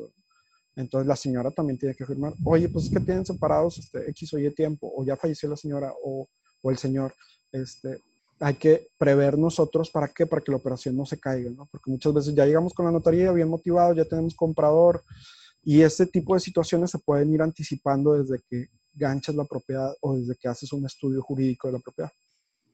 Hay que también revisar, por decir el nombre de las personas, que coincide el acta de nacimiento con el acta de, perdón, el acta de nacimiento con el acta de matrimonio en algunos casos, porque hay que ver que, por decir, si no aparece la esposa, hay que coincidir el nombre de la esposa con el del esposo, que es la misma persona que se casaron entre sí, y no que a veces dicen, oye, es que es MA o María, o sabes que no le gustó ese nombre, entonces se lo quitó en su IFE. Entonces hay que revisar eso, esos tres puntos, por decir, la escritura, el acta de, de nacimiento y de matrimonio y la credencial del lector o el medio de identificación, ya sea el pasaporte o sea la licencia de, manejo, con el documento que se vaya a identificar que coincidan eh, los tres nombres, perdón, o sea, los tres documentos que coinciden entre sí. ¿Qué se hace en dado caso que no coinciden? Bueno, se tiene que hacer un acta declaratoria en registro público, no es algo muy tardado ni muy tedioso, pero dependiendo del registrador y el municipio, a veces puede variar desde una semana hasta asuntos que tenemos ahorita atorados que no daban para mucho y ya tienen ahorita cerca de tres meses, cuatro meses. Y no es causa de nosotros ni de registro, sino que a veces vas pidiendo, por ejemplo, una corrección de acta de, nacimiento y se tardan. Entonces vas dejando pasar el tiempo y, cosas que no deberían de ser si es que se prevén, ¿no? Entonces eso te ayuda también para evitar el riesgo de que se te caiga la operación. Eh, tener el predial a la mano, ya sea original o copia, y no, no importa tanto, pero eso sí, que de preferencia esté pagado. ¿no? Para los contratos de arrendamiento yo nunca les pido que esté pagado, pero pues sería bueno que de una vez pongan, eh, eh, se actualice toda la situación. Para los contratos de garantía, eh, de garantía hipotecaria, normalmente sí se pide que está pagado, porque luego a veces deben más de lo que van a, que por el monto que van a responder, entonces eso pues muchas veces no ayuda. Este, también revisar en la escritura la descripción del inmueble. Eh, muchas veces, a veces eh, eh, por decir, ocurre mucho en terrenos que son fuera del área metropolitana, donde hay inmuebles que dicen, oye, ¿sabes qué? Es que me va a vender un lote. Ah, bueno, ¿y cuánto mide el lote? No, pues mide 500 metros. Ah, muy bien. A ver, pásame la escritura. Ya que te llevan la escritura, te das cuenta que el, el lote de 500 metros realmente corresponde a una superficie a lo mejor de 15 hectáreas o de 2 hectáreas. Entonces, este, hay que hacer una subdivisión. Todos esos tiempos se van y gastos hay que contemplarlos. ¿Por qué? Porque eh, recuerden que al momento en que vamos a vender o arrendar un inmueble, el inmueble tiene que estar en las condiciones óptimas para su venta o para su renta. En la garantía jurídica, pues bueno, se van por otros valores que a lo mejor este, pues, no, no, no, nos pega tanto que, que, traiga esta situación. Este, también el, el, asunto de los servicios.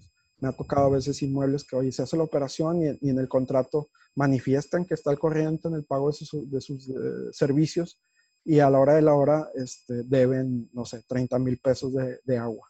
No sé cómo llegan a tanto, pero me ha tocado el caso. Entonces, este sí es bueno también tener ahí los recibos. Muchas veces por eso se les, se les piden los recibos, no tanto porque nosotros, eh, que sea obligación o no. En algunas cosas sí, por decir, en la ascensión de impuestos sí te piden algunos recibos, pero eh, generalmente es para saber que, que, no trae un riesgo en que luego va a quedar un, servicio ahí a medias. También es bueno revisar, como les decía hace rato, los gravámenes, eh, ¿Qué tipo de gravámenes podemos encontrar? Pues bueno, a lo mejor que el, que el, inmueble tenga un usufructo, que tenga una servidumbre, que tenga alguna, algún embargo, como les comentaba hace rato, o que sea garantía hipotecaria para alguna obligación. ¿Ok? Entonces también hay que checar esto. Eh, también hay que ver eh, otro punto que es muy importante, que es la cláusula de patrimonio familiar. Algunos inmuebles que son eh, generalmente los adquiridos por Rey, por medio de Homerrey, este, ya les agregan la cláusula de patrimonio familiar. Entonces, a la hora en que quieren vender, se topan que hay que cancelar esta cláusula. Ahorita actualmente ya hay una manera de, cancelarla por vía notarial, lo cual se hace ya, gracias a Dios, muy, muy expreso, muy rápido. De hecho, nosotros estuvimos pujando mucho por esta reforma para que se diera eh, en su tiempo y, gracias a Dios la conseguimos. Este, bueno, le doy crédito a mi mamá porque ella fue la que estuvo pujando, que la licenciada, ¿no? Este, entonces, este, estuvimos pujando mucho para que esta, esta situación de la, la, reforma en las cancelaciones de patrimonio familiar se dieran y este, actualmente se pueden llevar a cabo en las notarías, eh, por decir si ya pasaron 15 años, si eh, tiene otro inmueble en el estado, si los hijos son mayores de edad, ya nada más vas a la notaría, presentas un escrito que ellos mismos te elaboran, se presenta registro y queda cancelado el patrimonio familiar. ¿Ok? Entonces, este, hay que también revisar esta situación. ¿Qué otras situaciones podemos topar? Puedo decir, los asuntos de modernización catastral. Este, recordemos que en administraciones pasadas se tomaron algunas imágenes aéreas de drones y se detectaron los metros cuadrados que tenían construidos los inmuebles y en algunos casos este, los inmuebles, eh, lo que tenía el registro catastral no, coincidía con las fotografías y se bloquearon. Les soy sincero, la mayoría de los expedientes catastral, por decir en Monterrey, se bloquearon.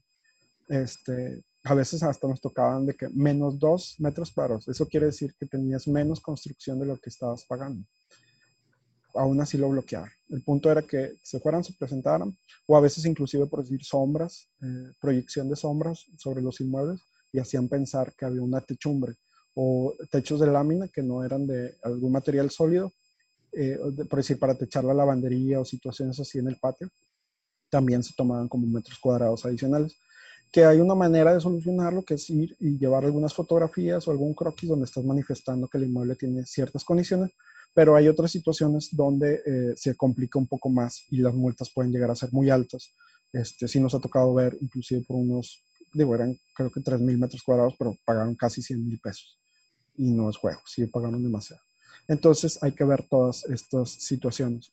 Eh, yo también me atrevería a decir, eh, si es que nosotros estamos trabajando para un desarrollador inmobiliario, pues hacerle la, la función más fácil, checando el uso de suelo del inmueble, por decir si es un inmueble de usos mixtos o comercial o, o industrial, este, checar por decir qué uso de suelo tiene y este, cuál es la factibilidad de que se pueda construir ahí. Checar este, pues todos los, los coeficientes, revisar si, si, si cumple, vamos, no que cumpla, sino cuáles son para que tú puedas eh, tener un poquito más de herramientas para hacer la venta, eh, pues como les comentaba desde un principio, lo mayor eh, informado posible y dando la asesoría de un profesionista inmobiliario.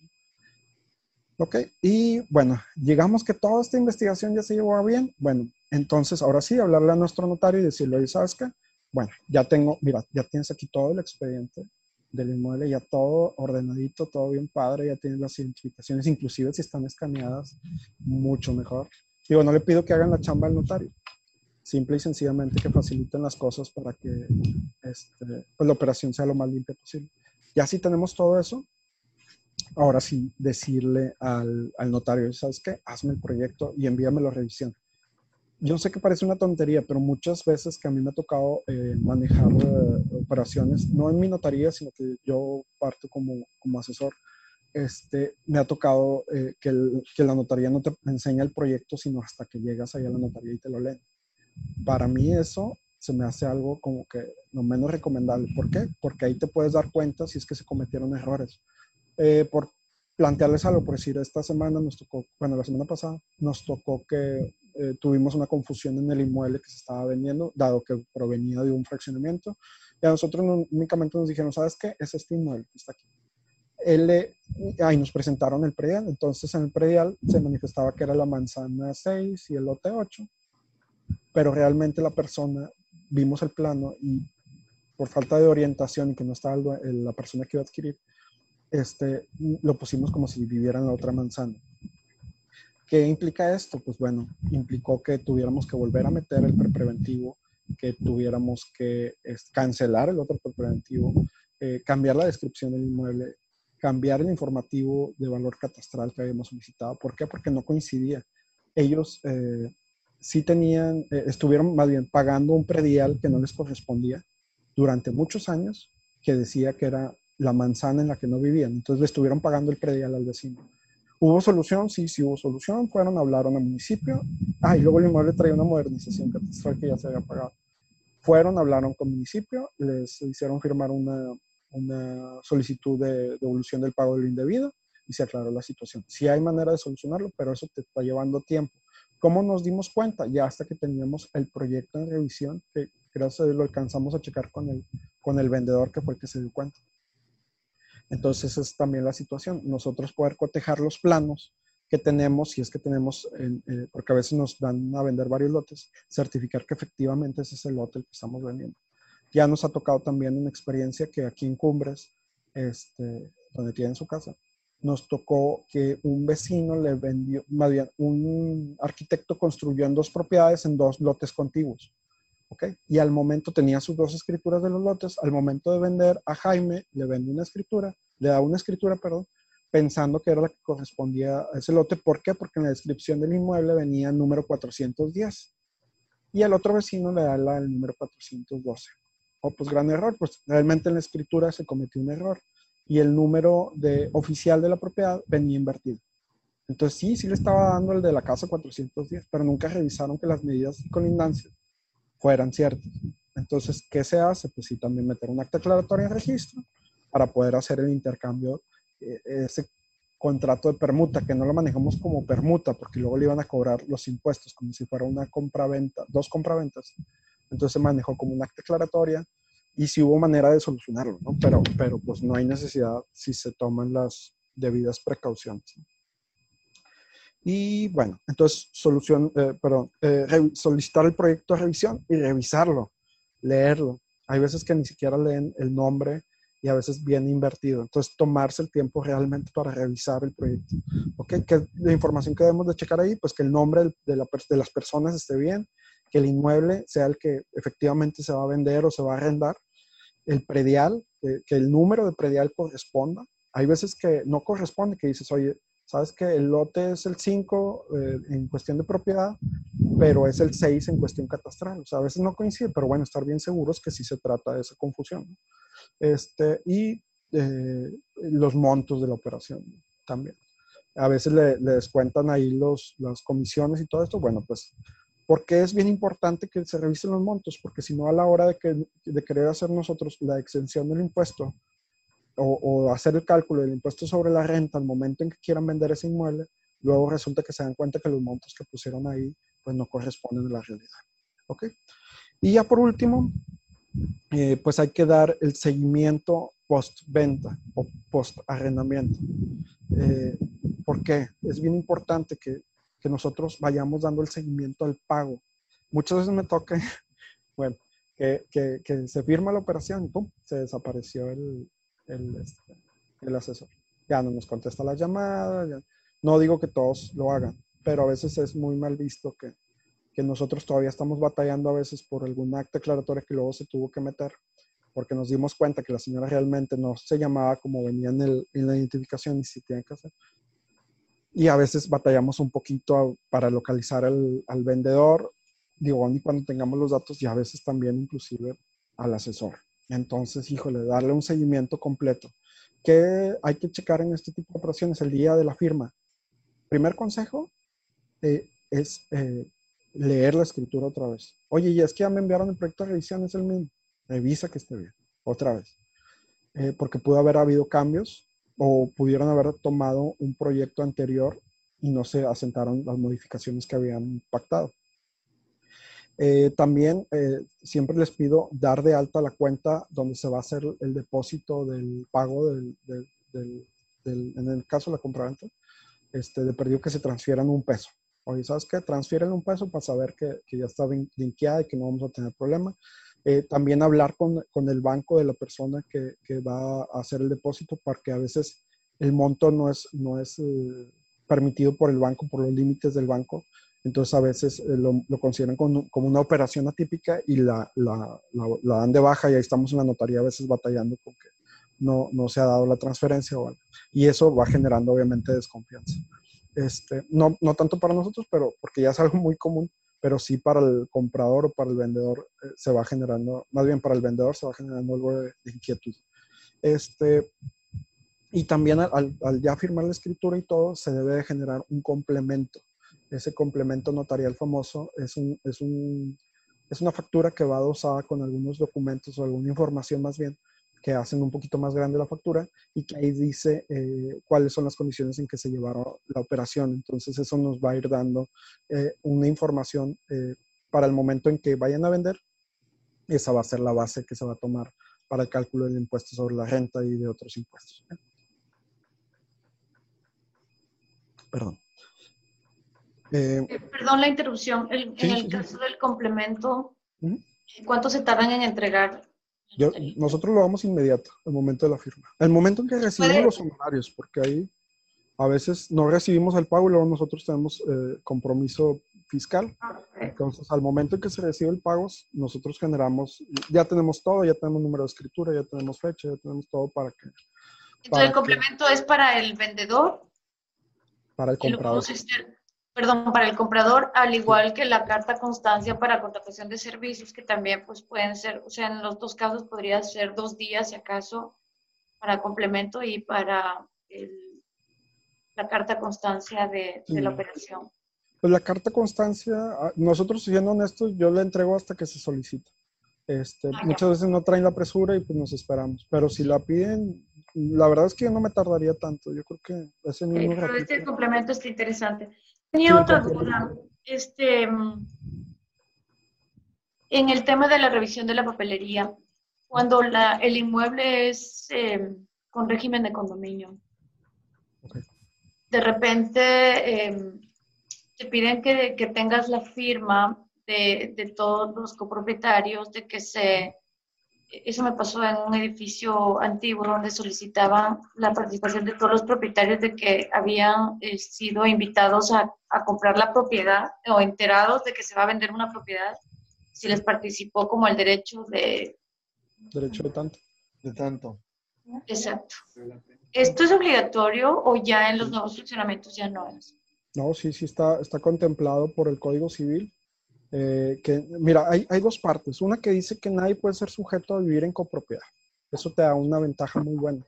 Y habla que en cuanto a la administración, eh, bastará que se pongan de acuerdo la mayoría de los, de los copropietarios. Este, ¿Por qué? Porque muchas veces, por decir, esa notificación de derecho de tanto sí se puede hacer por la vía notarial. Se hace una notificación y se asienta y tienen, por lo general, nosotros les damos 10 días para que hagan la contestación. Tengo entendido el código te maneja menos, nosotros les damos 10. Pero este, aplica, perdón la interrupción, aplica el derecho de tanto cuando dentro de la escritura se establece eso, en la, en la escritura de antecedente. Lo que pasa es que ah, si, hay, si está sujeto a un régimen en condominio, pues sí hay un, una copropiedad, por así decirlo, en, en aspectos, este, en áreas comunes. Aún y cuando tenga varias unidades vendibles, o este, pues eh, el, el punto es que hay una copropiedad realmente. Y aún y cuando se omita esa parte en el, en el régimen de condominio, vamos, en, en, el acta constitutiva del régimen de condominio o en la escritura, ahí como quiera en la escritura normalmente se, se dice que, que, se tienen que asentar esos, esos párrafos que hablan del, del, derecho de tanto. Entonces normalmente debe venir en la escritura. Este, si no viene, nos iríamos al contrato de, del régimen de condominio y si no viene, pues te vas a lo que dice el Código Civil, que es supletorio. Entonces, cada cosa que aunque no venga, eh, la ley lo va respaldando. Se puede. Sí. Y lo otro es, estás obligado, perdón, eh, a... Em, si un, si, o sea, estás obligado a entregar el régimen de condominio, la copia.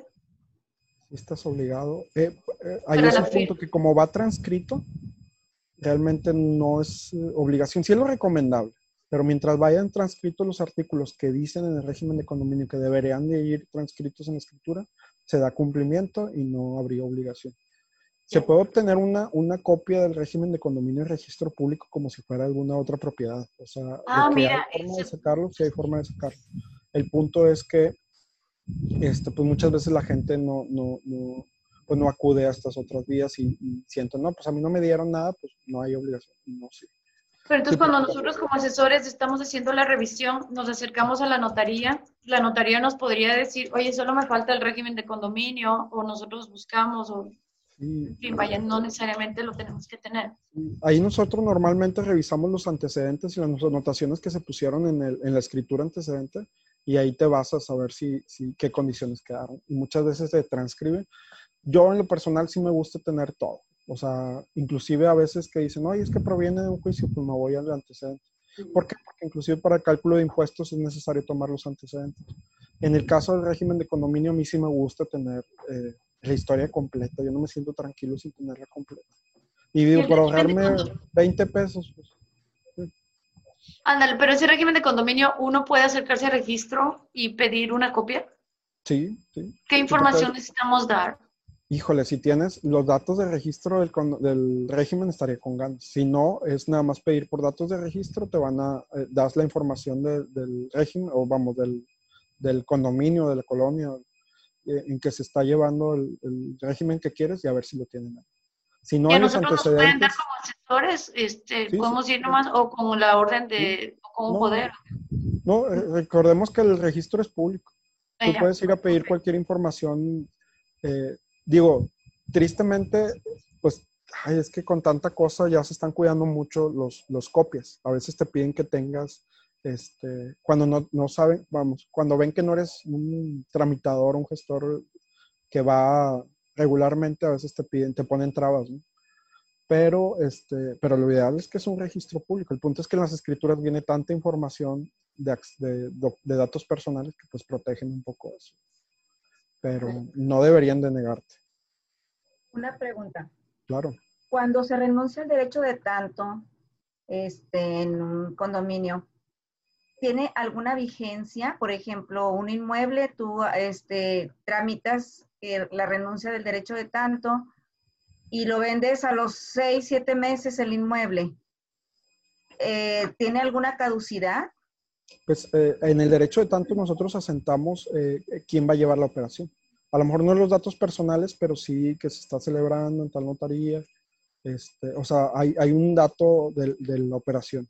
Si corresponde a la misma operación, no hay una vigencia propiamente expresa que ella estuvo y tener una vigencia de seis meses esa renuncia, no.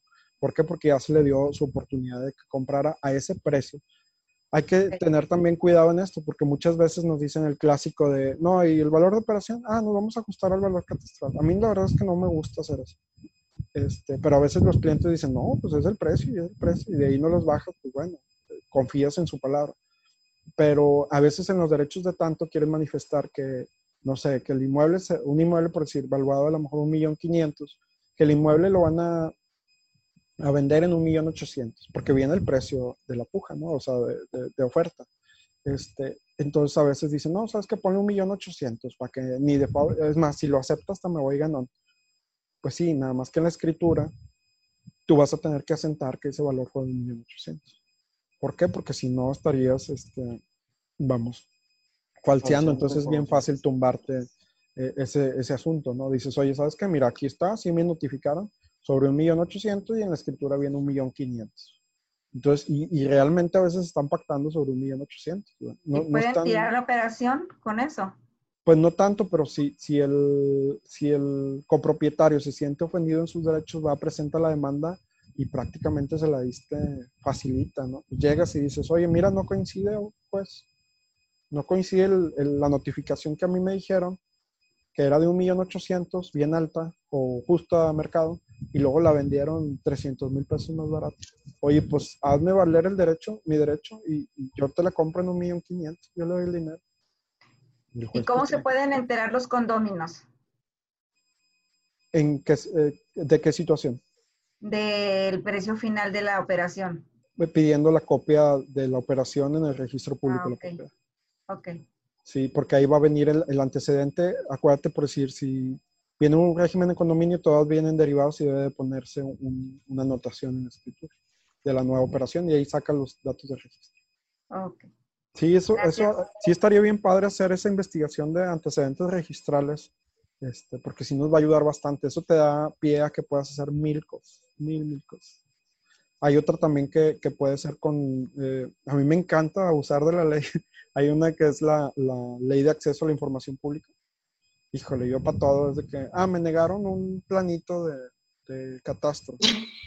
Ah, pues órale, ahí estaba por la ley de acceso y tienen 10 días para responder. ¿Cierto? Y no tienen chiste. O sea, realmente no tienen chiste. A lo mejor dicen, no, pues eres abogado. ¿Eh?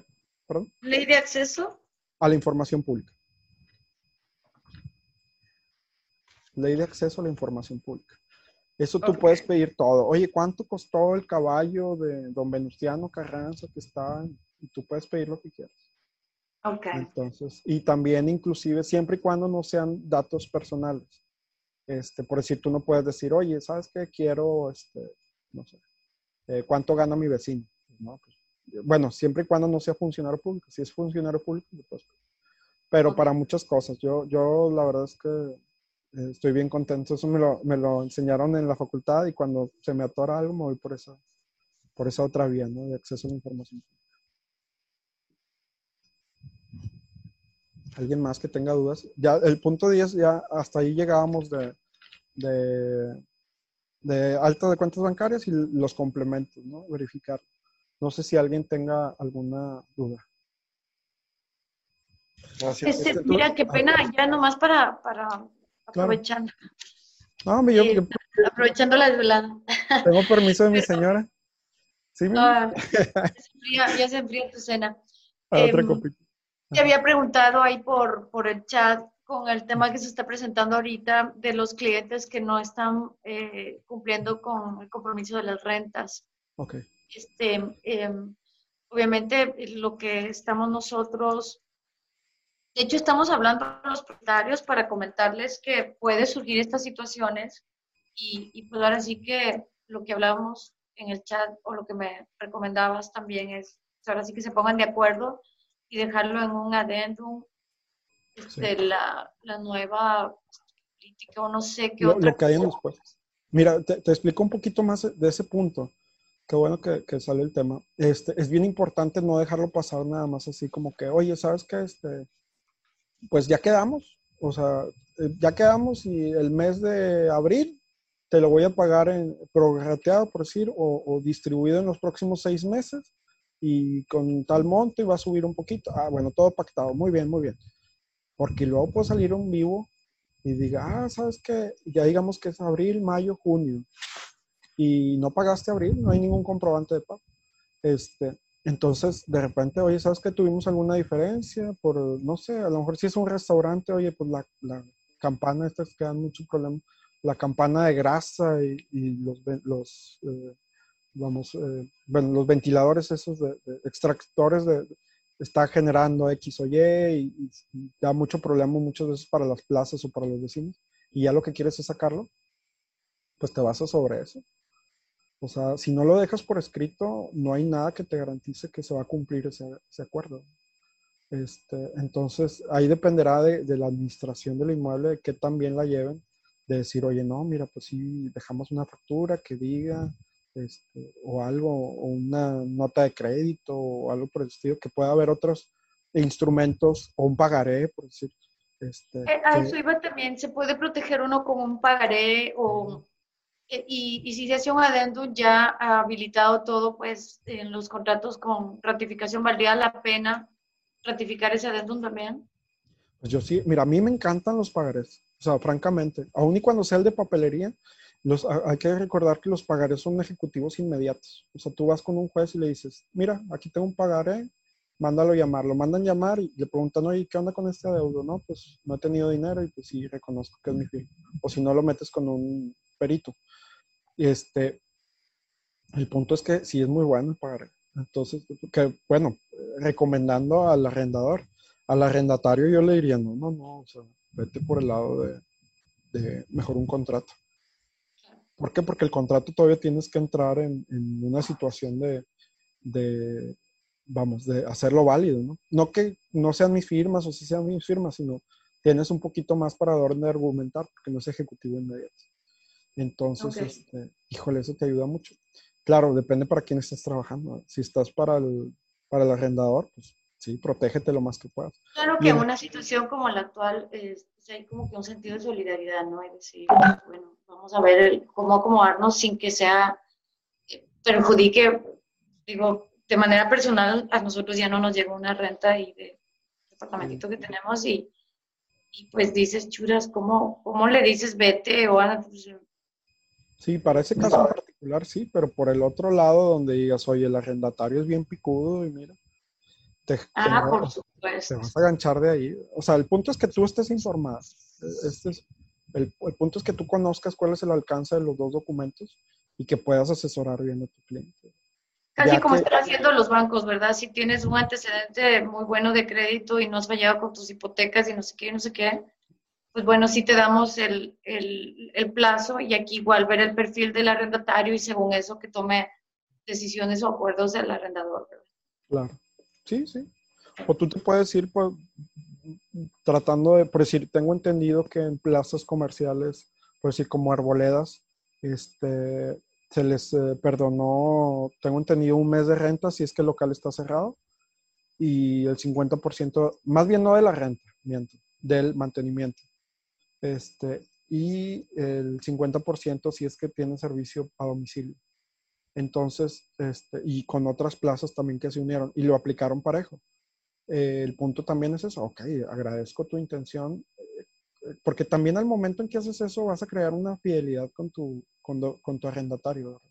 Claro. O sea, hay acuerdos que tienes que seguir y que te conviene seguir porque, por decir, un, este, un restaurante de ahí, este, que, que, pues bueno, va a estar ahí contigo mucho tiempo y no se va a cambiar al momento en que hablan, abran a lo mejor una plaza más atractiva claro. para ellos. Claro. Y, o, o, sea, hay que ver todo eso, ¿no? Y para el, el caso de, de rentas, pues sí, también acordarse de eso. Pero bueno, nosotros tener los alcances, ¿no? Ya las decisiones que las tomen los clientes. Excelente. No, pues muchísimas gracias. Este, ¿Alguna otra duda? Jorge, ¿cómo haces válido, digamos, judicialmente un pagaré?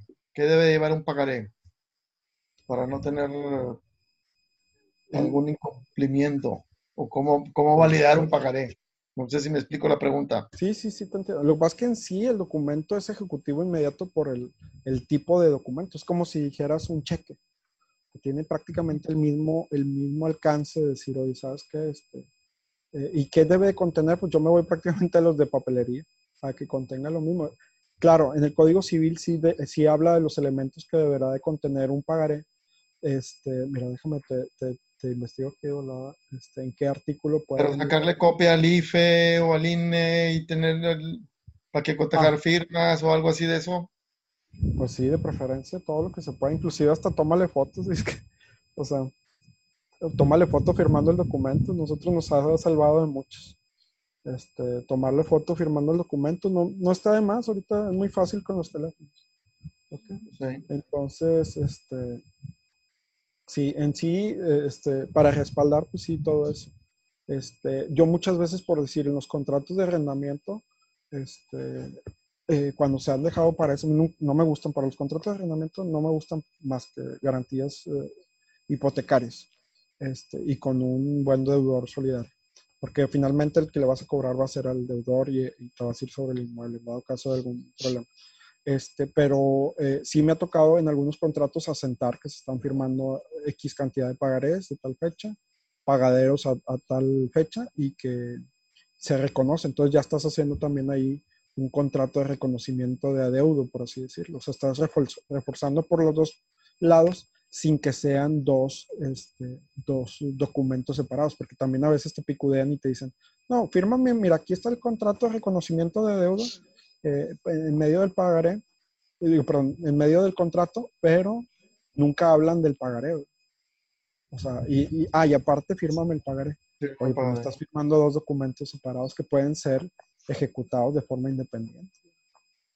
Entonces okay. ahí yo siempre como quiera lo relaciono. Oye, si van a firmar pagarés, sí, bueno, a ver, pásame, sácale copia, ya firmados. Y se asienta en el documento, en el contrato.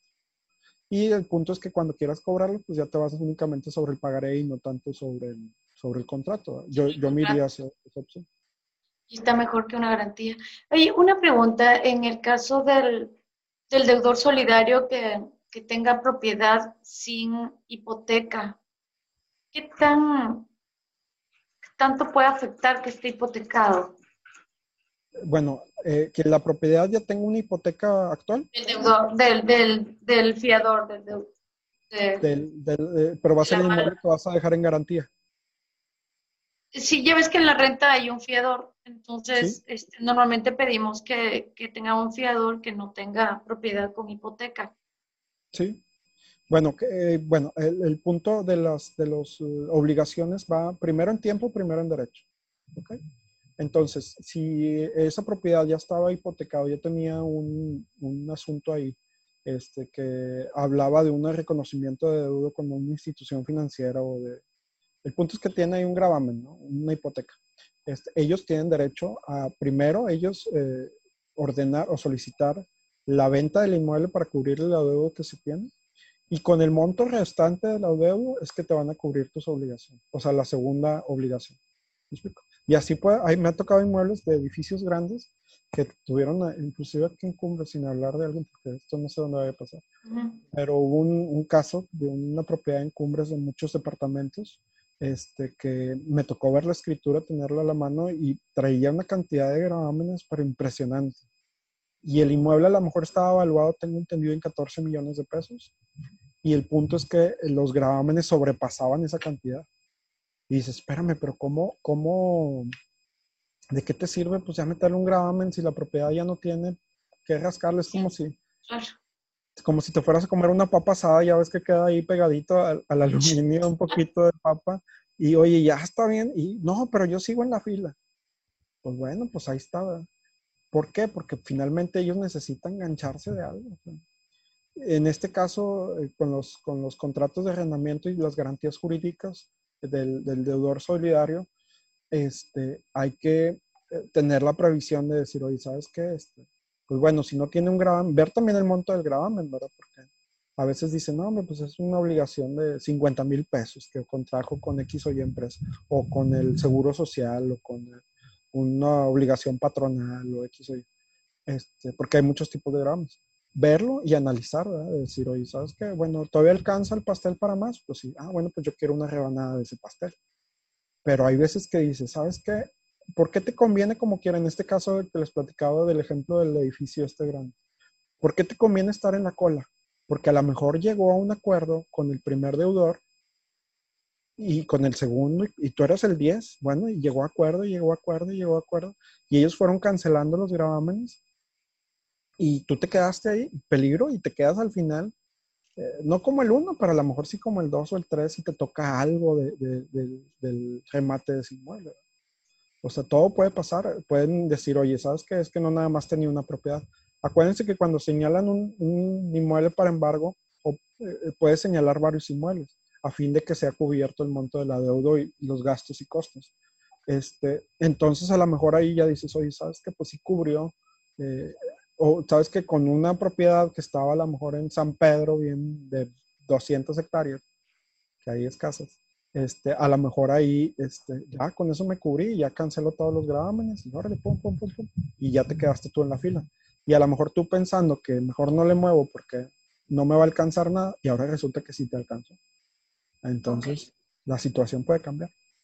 Entonces, sí hay que analizar bien, yo creo que cada caso en concreto, de ver a ver si, si el pastel alcanza para todos y aún y cuando el pastel no te alcance, pero sea tu único pastel, vas a ir a formarte, no te queda de otro. Si después salen otros bienes para garantizar el adeudo, pues bueno, pero mientras tú formate. El coaching jurídico con Jorge Ramos, donde hablamos brutalmente honesto. El coaching jurídico.